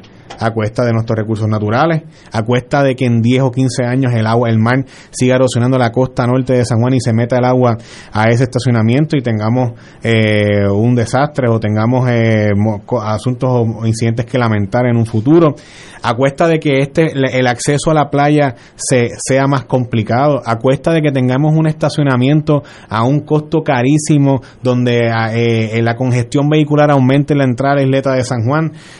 son estas las cosas que pasan y suceden, Ignacio, y amigos que nos sintonizan, cuando tú llevas a cabo un proceso eh, sin vistas públicas, poco transparente, y cuando tú tienes que hacer, eh, haces las cosas mal. Fíjate, eh, Ignacio, y a ti esto, este comentario tú lo vas a entender también. O sea, el trabajo de un desarrollador no es tener que explicar eh, eh, o poner o pagar una página en el periódico diciendo qué cosas son verdades y qué cosas son falsas. Ese es el trabajo del municipio. El municipio es el que tiene que venderle el proyecto. El municipio es el que tiene que establecer los puentes con la comunidad. Es el que tiene que traer a todos los sectores. Es el que tiene que vender la idea de la necesidad que hace falta para una renovación en esa entrada de la isleta de San Juan, de lo cual todos estamos de acuerdo. Todos queremos revitalizar el Normandy y todos queremos revitalizar el Estadio Sisto Escobar pero las cosas se tienen que hacer bien. Y el trabajo del desarrollador en este caso es poner el capital y establecer un diseño que sea conforme a las leyes y reglamentos en Puerto Rico. Esas cosas no han pasado. El municipio de San Juan ha sido incapaz de poder establecer un puente con las comunidades y por eso hoy se están manifestando frente a la alcaldía de San Juan. Por eso ayer hubo una reunión en el propio Estadio Sisto Escobar donde decenas de personas fueron de todas las comunidades cercanas, tanto de la isleta, de toda la isleta de San Juan, de La Perla, de, de Puerta de Tierra, los residentes del Vivo San Juan, residentes de Santurce, residentes de otras comunidades de San Juan que están preocupados por este desarrollo. Algo en lo cual en esencia nadie se opone a que se desarrolle y se revitalice esta área, pero las cosas se tienen que hacer bien. Y me parece que este problema que se le está creando al alcalde de San Juan es un golpe autoinfligido por hacer las cosas mal, por hacer las cosas por las patas, por no establecer un proceso abierto y por no decirle la verdad a la gente de que los estudios en efecto no se han realizado para, esta, para eh, iniciar la construcción de un proyecto de alto impacto impacto como lo es este. No, no estamos hablando de una inversioncita para remodelar un parking en Río Piedra o para hacer un, un edificio en Santurce o para revitalizar alguna urbanización en Cupey o en Caimito. Estamos hablando de eh, la zona marítimo terrestre, de la entrada a la isleta de San Juan, de lo que las implicaciones ambientales que puede tener la construcción de este estacionamiento soterrado, el, eh, el, el estudio de tránsito que hay que hacer en esa área, que eso no se ha hecho y que me parece que desde un punto de vista el municipio de San Juan ha hecho esto completamente errado. Y creo que las comunidades tienen todo el derecho y todo a su favor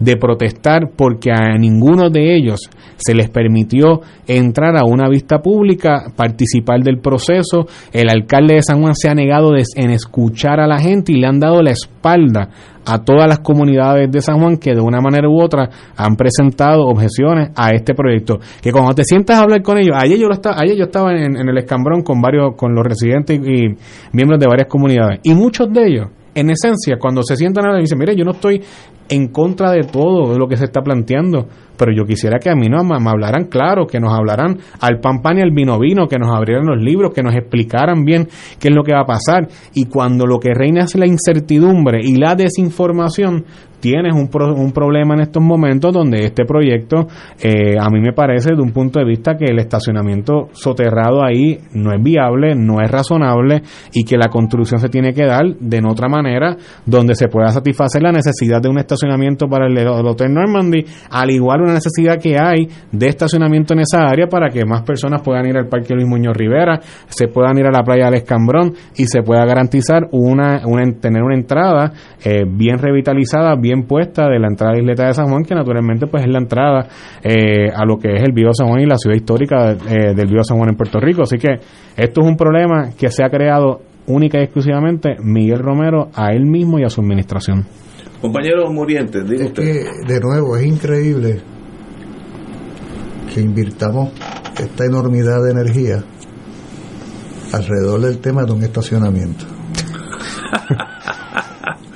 vergüenza, vergüenza debiera darnos que desde la administración de la capital de Puerto Rico, sí, porque no estamos hablando de las Marías o de Las juntas, no estamos hablando de la capital de Puerto Rico.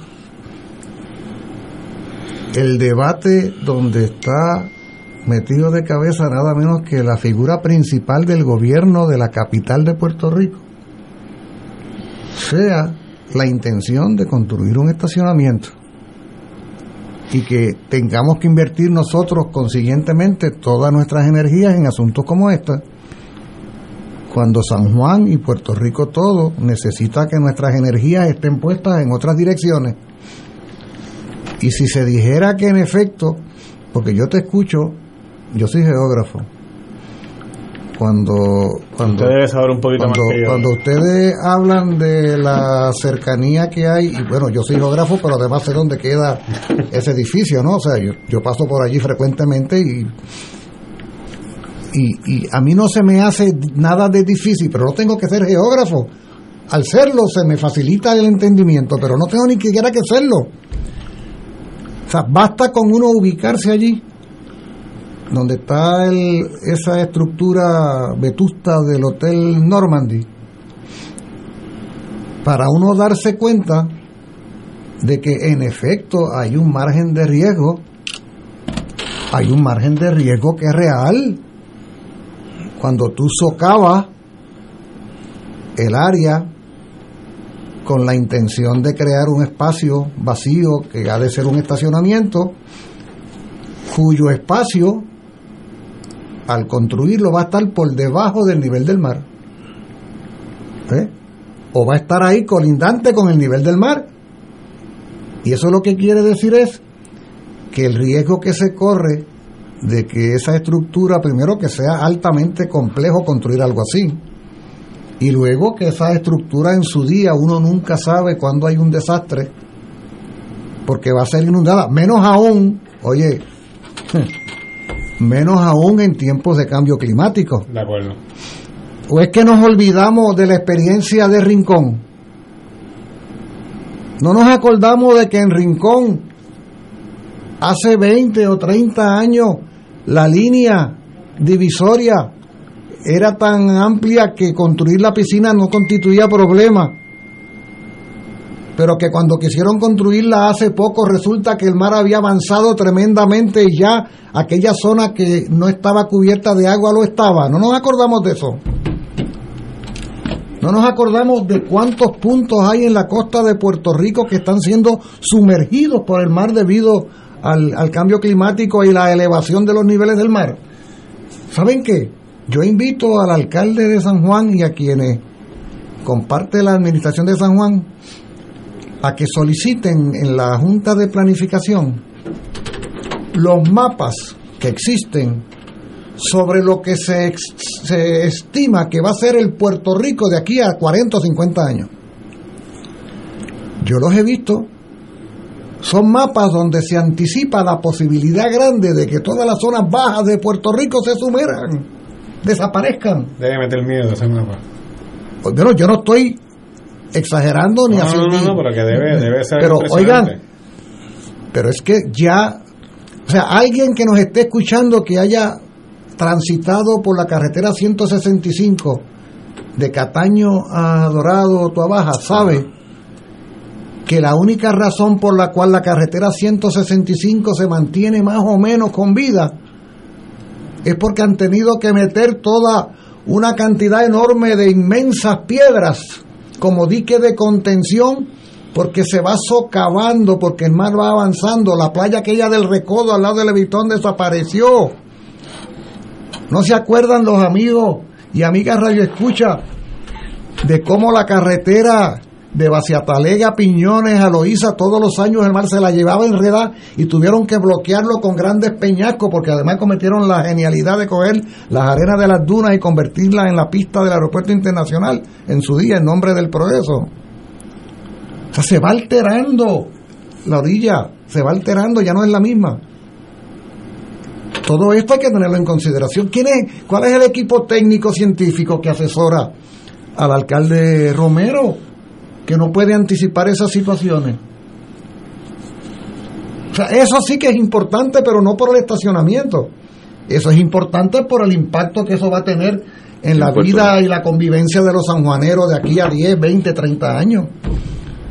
Y que tengamos que sacar todo esto a relucir como argumento para una reflexión seria, porque hay un afán y una obstinación de construir un, estacionamiento. ¿Quién es, ¿Quién es el que está detrás de esto insistiendo tanto? Tú que eres legislador municipal. El desarrollador del propio hotel, que necesita para la viabilidad de la inversión que van a hacer en el hotel, necesita un estacionamiento. Ese ha sido el, el, problema histórico del Hotel Normandy. Y es, y es, cierto. Y el punto de vista de él es correcto. Es correcto. lo que no te dice ese desarrollador es que le está queriendo capitalizar hoy, mañana, pero que pasado mañana no se sabe qué va a suceder. Ese, ese es el problema, que la concepción desarrollista ¿ah? calcula que yo voy a construir hoy para capitalizar hoy, para generar una millonada hoy y lo que pase mañana o pasado mañana no es mi problema. y, que, y que a lo mejor un desarrollador quiere poner un aeropuerto internacional en la Junta, pero la, ya la topografía y las montañas no te lo va a permitir. Pero, eh, eh, hay cosas que son sentido común también y lo que se quiere construir ahí por cierto, en ese mapa al que hago referencia, buena parte del condado desaparece. Mira vaya. Ese condado está a nivel del mar. Pero, ¿y la pista de. de la grande la, pista de Isla Verde eh, es por el otro lado, es, el caño. Y la, laguna y la grande es puro relleno. Y la grande relleno, eso, eso, todo eso, si sigue como va la cosa y nadie indica nada en sentido contrario. Si tú miras en, en, el, en el celular, en, el, en los mapas de Google Earth, y miras el aeropuerto, te impresiona la, lo cerca que está La, laguna de donde pasa el Teodoro Moscoso, la laguna Tortuguero, cerca ya prácticamente a un paso casi de la Valdoriotti para cruzar entonces a la, pista del aeropuerto. ¿Qué hace si yo fuera presidente del mundo, que no creo que llegue a la edad mía? ¿Qué hacemos con el Normandy? Una, una posibilidad es dejarlo morir las cosas nacen y mueren. ¿Cuál es la opción en ¿Qué, se puede hacer? Además hay otra cosa. Fíjate, fíjate que a todo esto estamos asumiendo como algo muy normal la avalancha de automóviles que tendrá que moverse por todo aquello allí. O sea, esa, esa idea de que eso es inevitable, ¿no? En este país hay más automóviles per cápita que en Estados Unidos. Mira, hace, ¿Eh? hace como... Y no hay una manera de diseñar un concepto de transporte colectivo que no implique tener que, que meter allí una una cantidad inmensa de vehículos. Hace como un año, digo, este, este, es ya el tercer intento de desarrollo del Hotel Normandy desde el 2000, el 2007, 2006. Y hace como un año y medio, un representante, un buen amigo Ángel Mato, representante de Carolina, eh, planteó la idea de de, de tumbar el Normandy, de y hacer una buena ventana al mar allí y, plantear otra idea. Esa es una opción. Eh, expandir el parque Sisto Escobar y, revitalizarlo. Y pues, cuando tú miras el Normandy desde el lado de la playa del Escambrón, donde está la gente escubador que ahí que se, que se bucea, se nada y se hace snorkeling también eh, eh, el, Hotel Normandy está en la zona marítimo terrestre por completo. está, allí casi prácticamente anclado en la playa. Y cada vez es más cerca eh, y aumenta más el nivel del mar, como estaba diciendo Julio. Pero es una idea, es una alternativa. Ahora, todo hay un sentimiento de nostalgia, de recuerdo, de lo bonito que fue el hotel y lo lindo que es un edificio precioso y tiene una historia encantadora y fascinante sobre cómo es que se construye el hotel. Si lo queremos revitalizar y lo queremos mejorar y, y, alguien quiera poner el capital y hacer la inversión que hace falta, pues una alternativa. Eh, el estacionamiento, hay opciones eh, de estacionamiento razonable.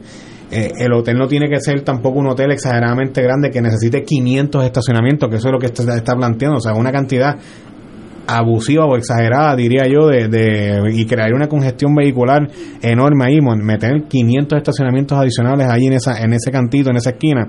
Eso pues te crearía un problema, sumándole que tienes el Hotel Hilton al lado, tienes Paseo Caribe, tienes el, naturalmente la gente que va a la playa que utiliza el otro estacionamiento, la gente que va al, al, al, al parque Luis Muñoz Rivera y yo los invito a los amigos que nos están escuchando un domingo a las 3 de la tarde entrar a la isleta San Juan, el tapón de Es todo el mundo difícil. dando la vuelta por el Vío San Juan. Eso y- es bien difícil. eh, es bien complicado. Y yo estoy allí. una- y tú estás ahí al frente. Yo soy un experto en eso. Eso, eso es, habla. es una locura los fines de Y semana. nadie habla de sacar los carros de- del- del viejo San Juan. Pero que estaba O sea, una discusión tan obvia Claro. que hay innumerables ciudades En el mundo entero. grandes y medianas. Mira, en Cuba hay ya gra- hay varias ciudades, varias ciudades que ya se han, este, ¿cómo se llama? Para caminar. Sí, eh, pe- áreas pea- peatonales. Peatonales. De Claro. Ciudades pequeñas. En Madrid, Y en se Roma. vanaglorian por ello. y se radicó la Yo acabo de ver una foto de, de Múnich, que por allá andan unas compañeras nuestras. En Múnich, la transportación en Múnich es, es comunal. Y, y, y por cierto, es comunal y creo que eléctrica o algo así. Oye, esa, esa, esa de- descripción que tú haces de la zona, eh, sin que haya todavía el estacionamiento soterrado. Hagan, hagan, la prueba los que quieran corroborar esto que se ha dicho aquí y váyanse el domingo que viene a las 3 a las 4 traten de entrar Vayan y, va- vayan y una traten de darse la vuelta por Nanosagará y de la vueltecita y a llegar al morro a ver hora si y media. puede Hora y media. pero además el tranque es tal el tranque es tal imaginémonos en el punto ese en esa curva donde está el Tribunal Supremo el Parque Luis Muñoz Rivera el Hotel Caribe Hilton hemos dejado atrás Paseo Caribe justo ahí está el Sisto Escobar Que está fue el otro tumbe. Ese fue otro tumbe. pero está todo eso ahí en esa esquinita. Ahora imagine, sumémosle a esa realidad de inamovilidad 500 vehículos. Tacho. Y yo creo que hay una trampa Ni- detrás. Ni, el alcalde va a poder llegar a la alcaldía. Precisamente va a tener que llegar en helicóptero. Es que, es que cuando tú lo vienes y lo analizas fríamente y te das cuenta de que no es una propuesta razonable, eh, de que si bien se puede buscar la manera y el municipio puede abrir una alternativa y establecer un arrendamiento de una zona y eso eh, para un área para establecer un estacionamiento y recibir una inversión Es y que es pero que- es que al final eh, 500 Es estacionamientos que lo que eh, Anglada plantea. No, hacer esa- la oye, isleta pea- hacer la isleta la de San Juan, el San Juan colonial español, esa, esa, esa zona de la de San Juan no fue concebida por los conquistadores y colonizadores españoles para ser un centro de vehículos y de gente Claro como no. se pretende. Claro que no. O sea, esa era una isla, esa era una, una ciudad amurallada donde vivía un número limitado de personas que tenía un propósito además militar. Claro. Y aquí se ha tosigado ese pequeño espacio, se ha tosigado de gente, de vehículos y de todo. Es la locura. Te voy a enviar, Rafi. Yo radiqué en la, en la legislatura municipal un proyecto de resolución para iniciar el proceso de peatonizar, peatoni- Peatonizar. pea- pea- peatonizar una- algunas calles del Bío San Juan eh, como manera de un proyecto piloto. Eh, y eso se radicó. Pero le han hecho caso omiso y el proyecto está ahí. De hecho, hubo una entrevista muy buena que se hizo, me hizo primera hora, se presentó la alternativa en conjunto con líderes comunitarios de del Bío San Juan, comerciantes de la isla, del San Juan que también están de acuerdo. Y tú hablas del modelo de- en, en Múnich y hay un modelo muy bueno y de una, de un, eh, bastante parecido al Bío San Juan en la, en la ciudad de Oviedo. Oviedo te abre la ciudad de 6 de media de la mañana a 9 de la mañana y esa es la hora de abastecimiento de los comercios. Ahí entran eh, furgonetas, camiones, entran abastecen los comercios.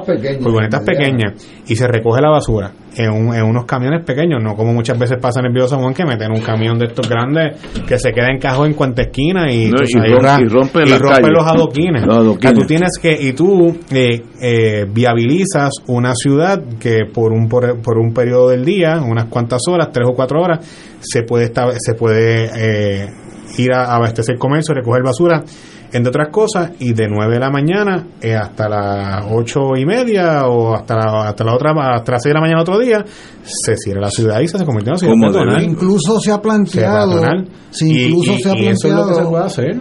que salgan de allí las agencias de gobierno. Mira, ahora mismo, ahora mismo, Ju- eh, empezando por Fortaleza, que se convierte en un gran museo. Ahora mismo la, la calle San Sebastián, la calle San Sebastián es una calle completamente comercial, tú la puedes cerrar y la- convertirla en peatonal, no tiene que haber un vehículo entre lado y lado.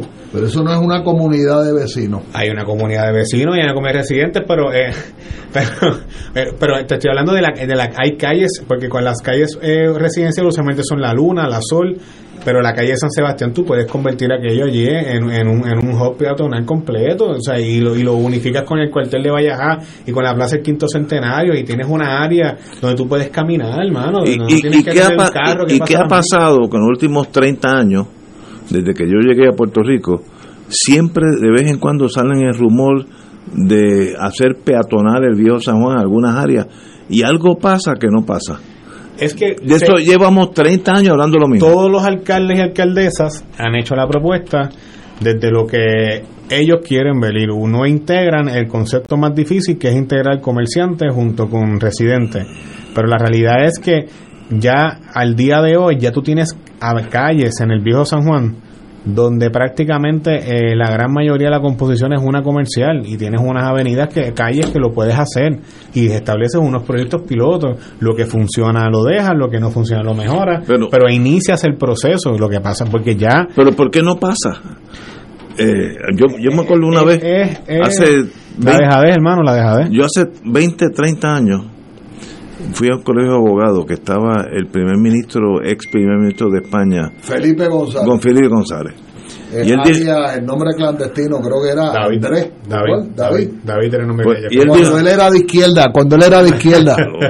me dice era con cierta nostalgia. Sí, hasta que le prendió el cigarrillo a Adolfo Suárez y ahí dice Pues ese señor dijo en el colegio de abogados que uno de los problemas mayor que él había tenido a cuando era primer ministro de España era que las cortes, que es el Congreso equivalente al Congreso de Estados Unidos, las cortes españolas pensaban que con pasar una legislación solucionaban los problemas eh, sociales. La legislación es papel con letra. Si detrás de esa legislación, que puede ser extraordinaria, no hay una, un- una, una acción real, eh, puedes pasar toda la- eh, eh, lo dijo, yo me acuerdo porque yo le puse atención, dijo, este señor está diciendo algo que yo nunca había pensado que es verdad. Pasar leyes o reglamentos, si no pasa nada, no pasa nada. Tú puedes tener las mejores leyes del mundo, pero tú, puedes tener un código civil extraordinario. Sí, pero se- aprobarlas es, lo más fácil, implementarlas es que Entonces, ah, hay que estar dominó. Desde que yo ya regresé a Puerto Rico hace 150 años, yo estoy oyendo que todos los alcaldes de San Juan piensan hacer algo peatonal. Hace 30 años y no pasa nada. Bueno, yo ¿Qué me pasa? cuando la avenida Domenech la iban a limpiar las aceras, iban a sacar los carros de las aceras. Sí. Yo me acuerdo de eso, hace 10 años, Oye. que lo prometieron y que nunca lo hicieron. Oye, y dejaron los mismos huecos y los mismos carros en la Domenech. Y aquello- es aquí al lado, a una cuadra de aquí. Y, y eso allí eh, es un peligro porque la Domenech se ha convertido eh, prácticamente en un distrito médico por completo. Y tú tienes eh, personas mayores de oh, 70 y 80 años Caminando cruzando, en el cruzando, de la- asfalto. cruzando del lado a lado y en los carros no se detienen. Y, y- No, y eh, caminando en el asfalto. Pero, y con porque los la acera, la acera es privilegiada, es para los automóviles. es una cosa, es una Los cosa, automóviles son más una cosa importantes terrible. que nuestros envejecientes. Ahora, ahora, ahora. Aquí en la Domenech. Sí, aquí cerca. Pero nosotros tenemos la solución. Cada cuatro años nosotros elegimos gente. Y elegimos gente que pueden cambiar eso. Y algún día yo veré el San Juan, que yo estoy allí, el San Juan peatonal, tipo París, Madrid, Roma, lo que tú quieras. O moriré oyendo que van a, se proponen hacer algo. Pasamos de la idea de planificar a ejecutar o nos quedamos pasando las leyes, como dijo este señor González, de primer ministro de España. El, el hecho de que tú pases leyes no significa nada si no se actúa sobre eso. Y, eh, González, eh, y eso me da la impresión que nosotros padecemos de eso, de inacción. Damos discursos, nos ponemos hasta emocionales, lloramos, etcétera, y no pasa nada. Pues, pues no pasa nada. Pero mira, Ignacio, es cuestión de, tú estableces un comité como alcalde, pones un grupo de planificadores, puede ser de la Universidad de Puerto Rico o de universidades privadas, y estableces junto con los residentes y los comerciantes un plan y coges dos calles y empiezas por Ah, dos calles. ¿qué va a ser Dos controversial? Pues va a ser controversial, pero hace falta porque el Seguro. viejo San Juan necesita reducir Es la que- congestión es que estoy de vehicular. acuerdo contigo. Eh, eh, y ya no aguanta Pero- para. La preservación histórica de ese patrimonio de nosotros, que todo el mundo le gusta y todo el mundo se golpea en el pecho, hay que Si protegerlo. tú vas a hacer algo en Hay algún que- o sea, es, convertir la isleta de San Juan en un gran centro cultural histórico. claro, bueno, con, pero- con una, con una población que vive allí, Claro. pero con un gran vi- objetivo vivimos. cultural histórico, no, no necesariamente comercial, turístico, turístico. Entonces, el que quiera llegar al viejo San Juan, habrá unos trolley, habrá un sistema de guaguas pequeñas, habrá todo un sistema de transporte que te lleva y te trae y tú te vas acostumbrando a ir a pasear al viejo viejo San Juan, a ir a un restaurante al viejo San Juan, ¿ah? a ir a algún tipo de actividad. Pero, a mí me dijo un amigo los otros días Pero, ¿Por qué no pasa nada? Que una solución y que no es cara, todo el mundo habla de establecer un tren, un tren, un tren, un tren hasta el viejo San Juan, como, como en un momento fue. Tú puedes hacer hasta un tren teleférico, no, no tienes que hacer un tren grande, electra, un teleférico aéreo, liviano, que te lleve de un lado al otro, o sea, de la entrada de isleta afuera, y tú, o de Santurce a- a- al viejo San Juan, son ideas que se pueden plantear. Otras ciudades lo han hecho y le ha funcionado, pero aquí nos no obstinamos en lo mismo de siempre. Imagínate, hubo un estacionamiento, 500 parking ahí. Sea, Y eso eh, suena locura. que eso no va a pasar. Eh, ya yo tengo un feeling en las cosas. Ese estacionamiento es un sueño en la noche. Eso no va a pasar. El problema es qué hacemos después con el viejo San Juan. Va, va a haber una Oye, zona cuando se bonita. habla- cuando se hablan de parking en el viejo San Juan, me, me recuerdo que a mí alguien con autoridad me dijo que el parking que está entre la princesa y aduana federal y la puntilla, ¿verdad? Sí, es el parking de la puntilla. Grande, grande. El dueño de ese parking pagaba, por lo menos hace par de años, dos mil dólares mensuales. ¿Tú me estás entendiendo? Sí, sí, señor. O sea, el parking completo, 24 horas al día, bueno. dos mil dólares mensuales. Negocio redondo. ¿Verdad que parece que es redondo? Es más, yo estoy dispuesto a pagar tres mil. Sí, por eso, pero a mí me lo dijo alguien con autoridad. Y antes de ayer, cuando hacía tiempo que yo no iba Oye, Eso, bueno, yo, esa yo he música apretado aquí algo. Espérate, no, yo, La culpa es de Ignacio. que no- ¿Quieres el micrófono? que yo apreté, no, yo apreté una cosa aquí que no, que no debía apretar. Sí, no, sí, sí, Es pero que es la, ponla. la marcha en el viejo San Sí, Juan ponla, sobre el ponla. escambrón. Vamos a una pausa, amigos, y regresamos. Ahora van pausa. Crossfire. Ahora quiere Fuego Cruzado está contigo en todo Puerto Rico.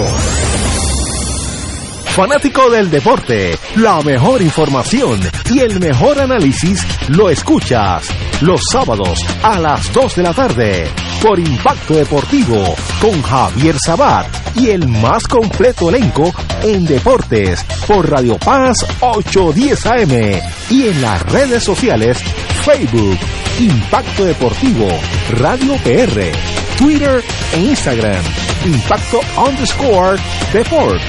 Juntos, impactando el deporte nacional. Tu mejor compañía en temporada de huracanes es la radio. En específico, Oro 92.5 FM, la excelencia musical y Radio Paz 810, donde ser mejor es posible. Todo lo que quieres saber minuto a minuto, de manera seria y confiable, está aquí. Llevaremos tus mensajes de emergencia, avisos de cambios de turno en tu trabajo o cualquier información de importancia para facilitar tu vida. Solo llama al 787-751-1018 o 787-751-1380. Y tu familia de Oro 92.5 y Radio Paz 810 te apoya y resuelve. Juntos nos vamos a preparar mejor para enfrentar cualquier evento porque somos el equipo que siempre está a tu lado. A tu lado. Nadie te cuida más que tu familia de Oro 92.5 FM y Radio Paz 810 AM. El Consejo de Acción Social Arquidiocesano CASA presenta su programa radial Casa de Todos, difundiendo el mensaje de la doctrina social de la Iglesia cada martes a las 11 de la mañana por aquí por Radio Paz 810 AM. Conoce este instrumento que utiliza los valores y principios del Evangelio para analizar nuestra actualidad social. Velamos por la dignidad del ser humano. Casa de Todos, martes a las 11 de la mañana, por aquí, por Radio Paz 810 AM.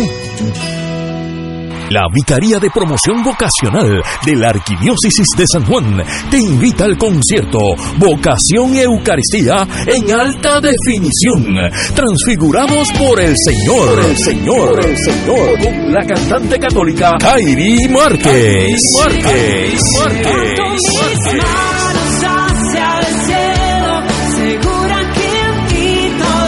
En la parroquia María Auxiliadora de Cantera, sábado 29 de octubre, 7 de la noche, con la participación especial de Joseph Full of Him y otra sorpresa. Disfruta de una experiencia que edificará el espíritu. Adquiere tus boletos en Ticket Center llamando al 792-5000 o en tcpr.com. Tairi Márquez en Puerto Rico. No, no, no te la puedes perder.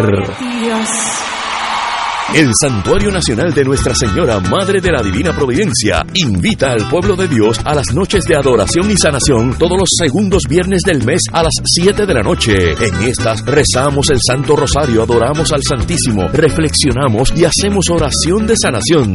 Noches de sanación y adoración los segundos viernes del mes. Para información, comunícate al 787-646-9448 o en santuariodelaprovidencia.org.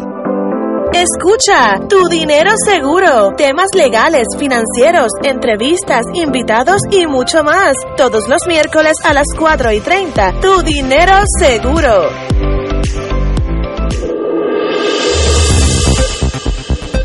Y ahora continúa Fuego Cruzado.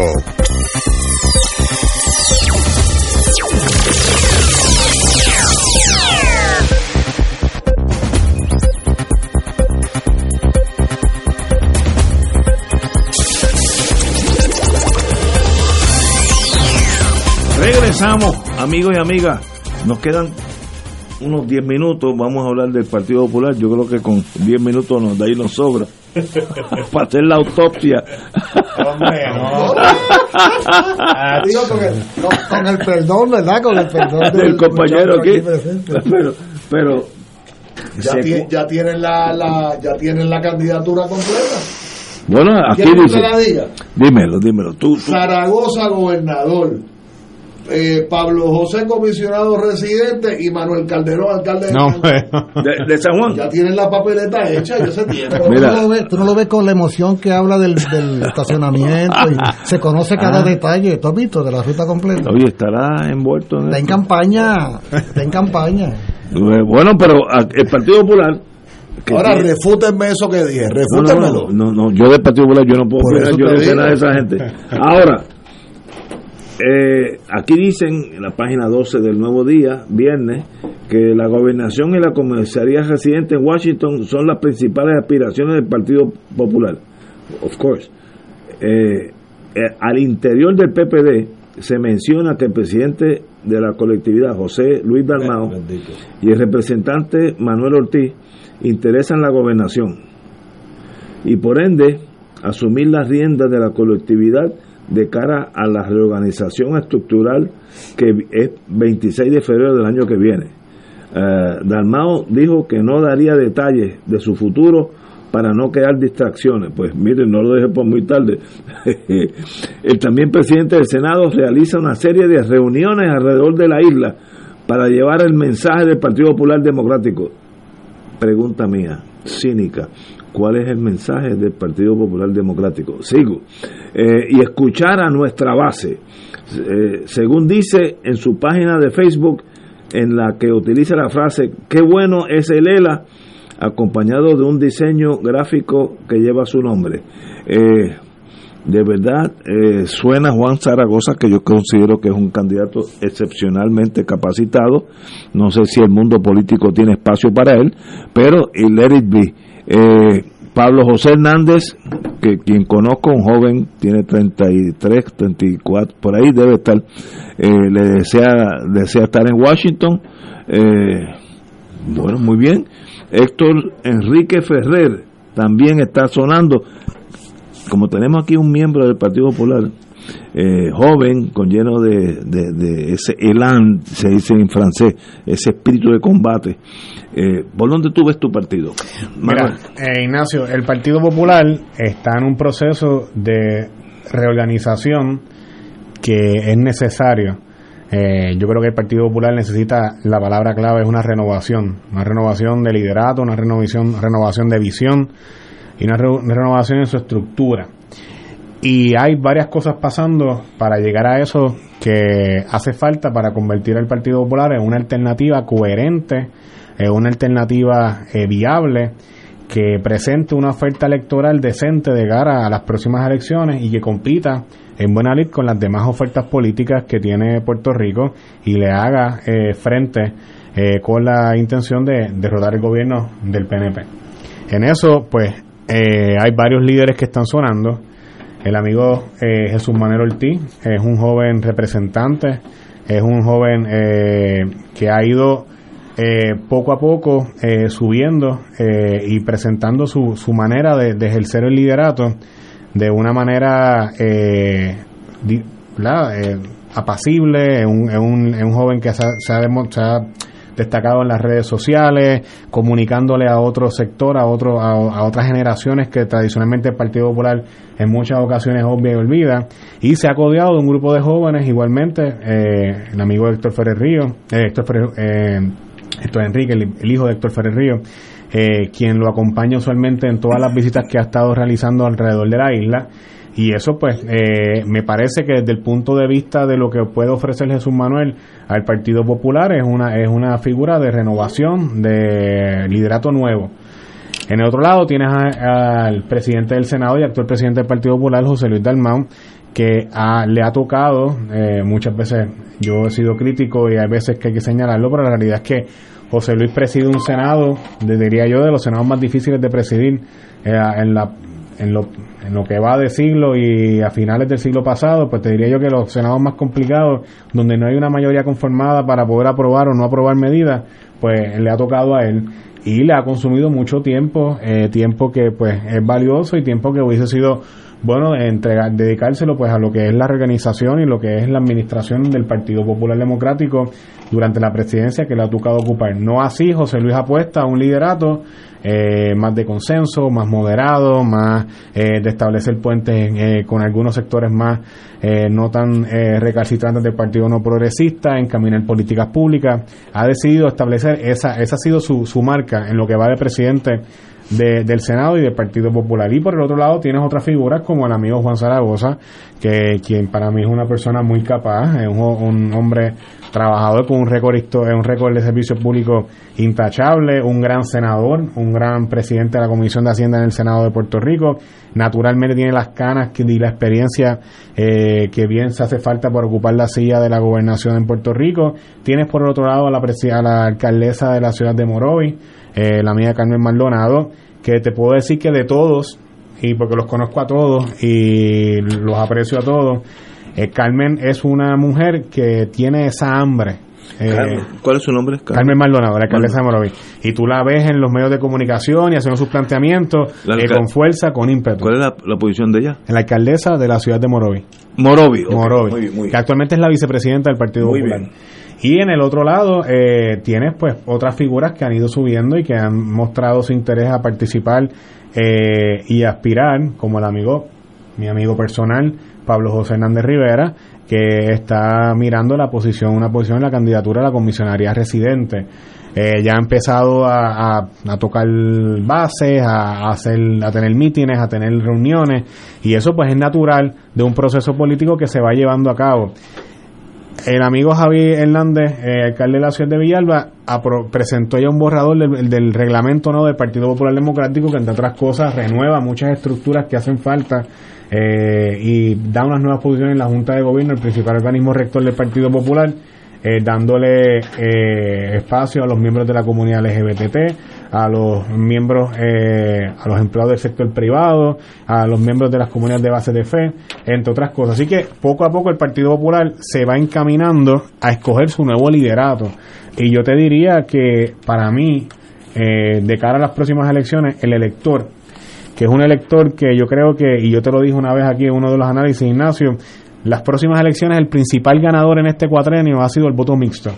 Yo creo que ni los nuevos partidos ni nadie se va a casar con ninguna insignia.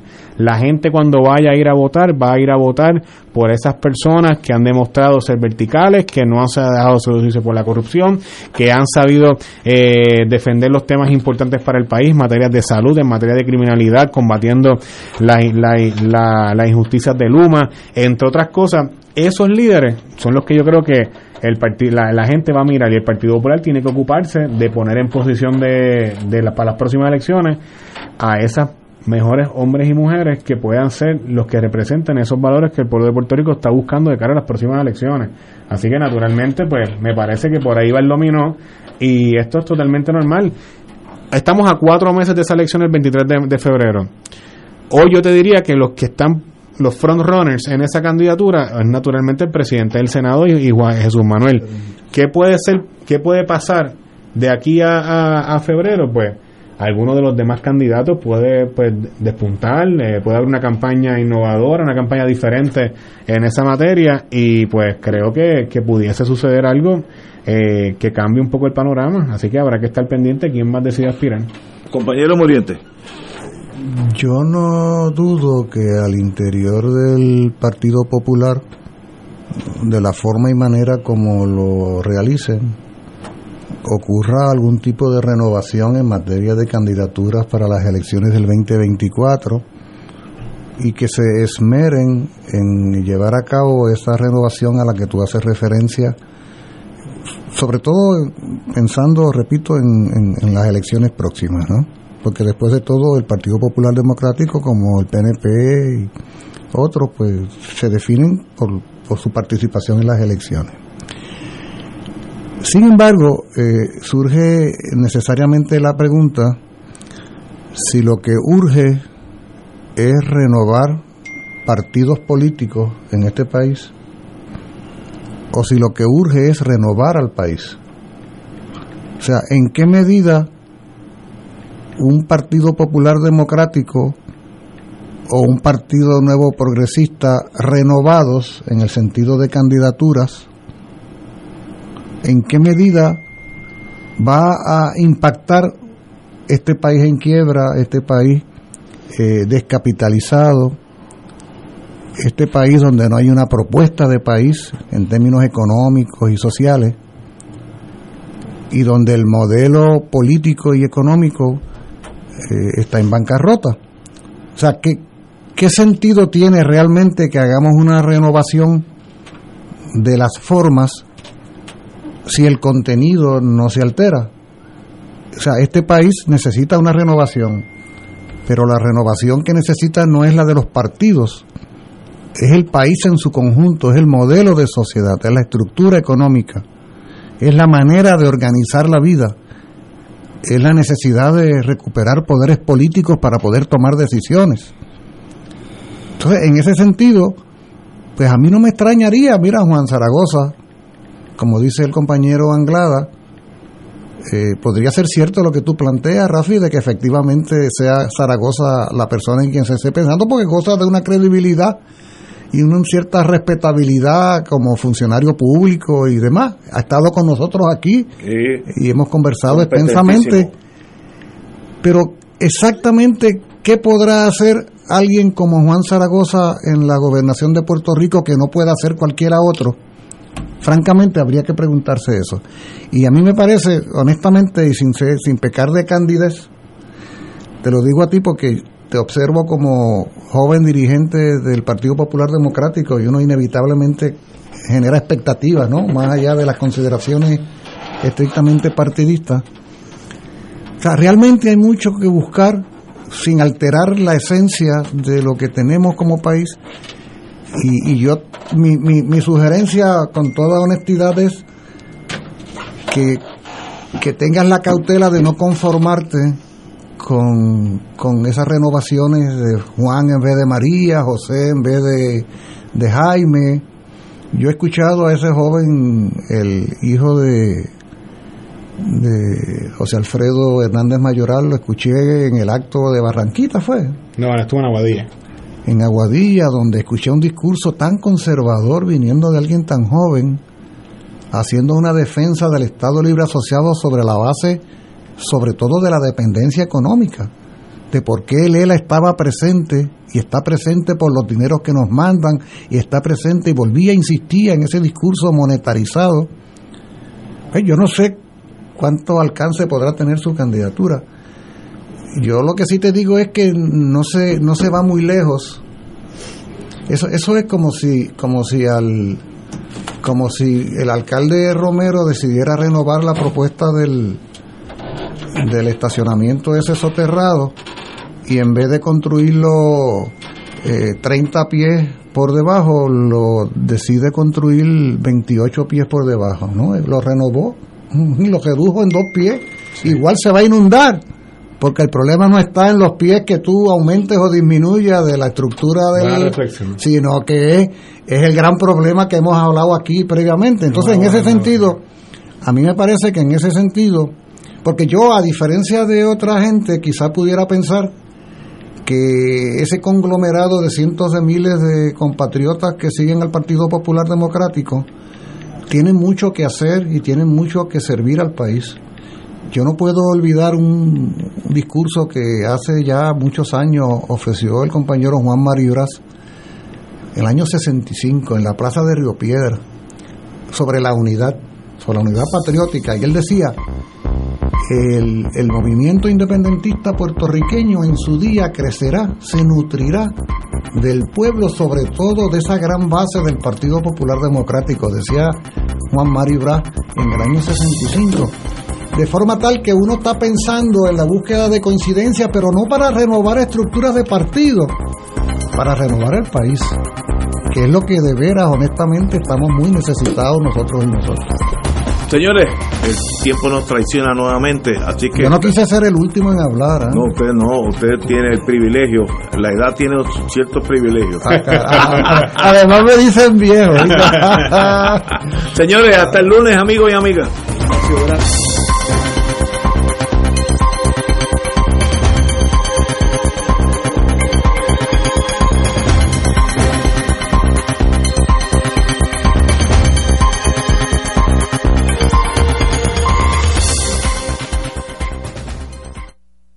Esta emisora y sus anunciantes no se solidarizan necesariamente con las expresiones vertidas en el programa que acaban de escuchar.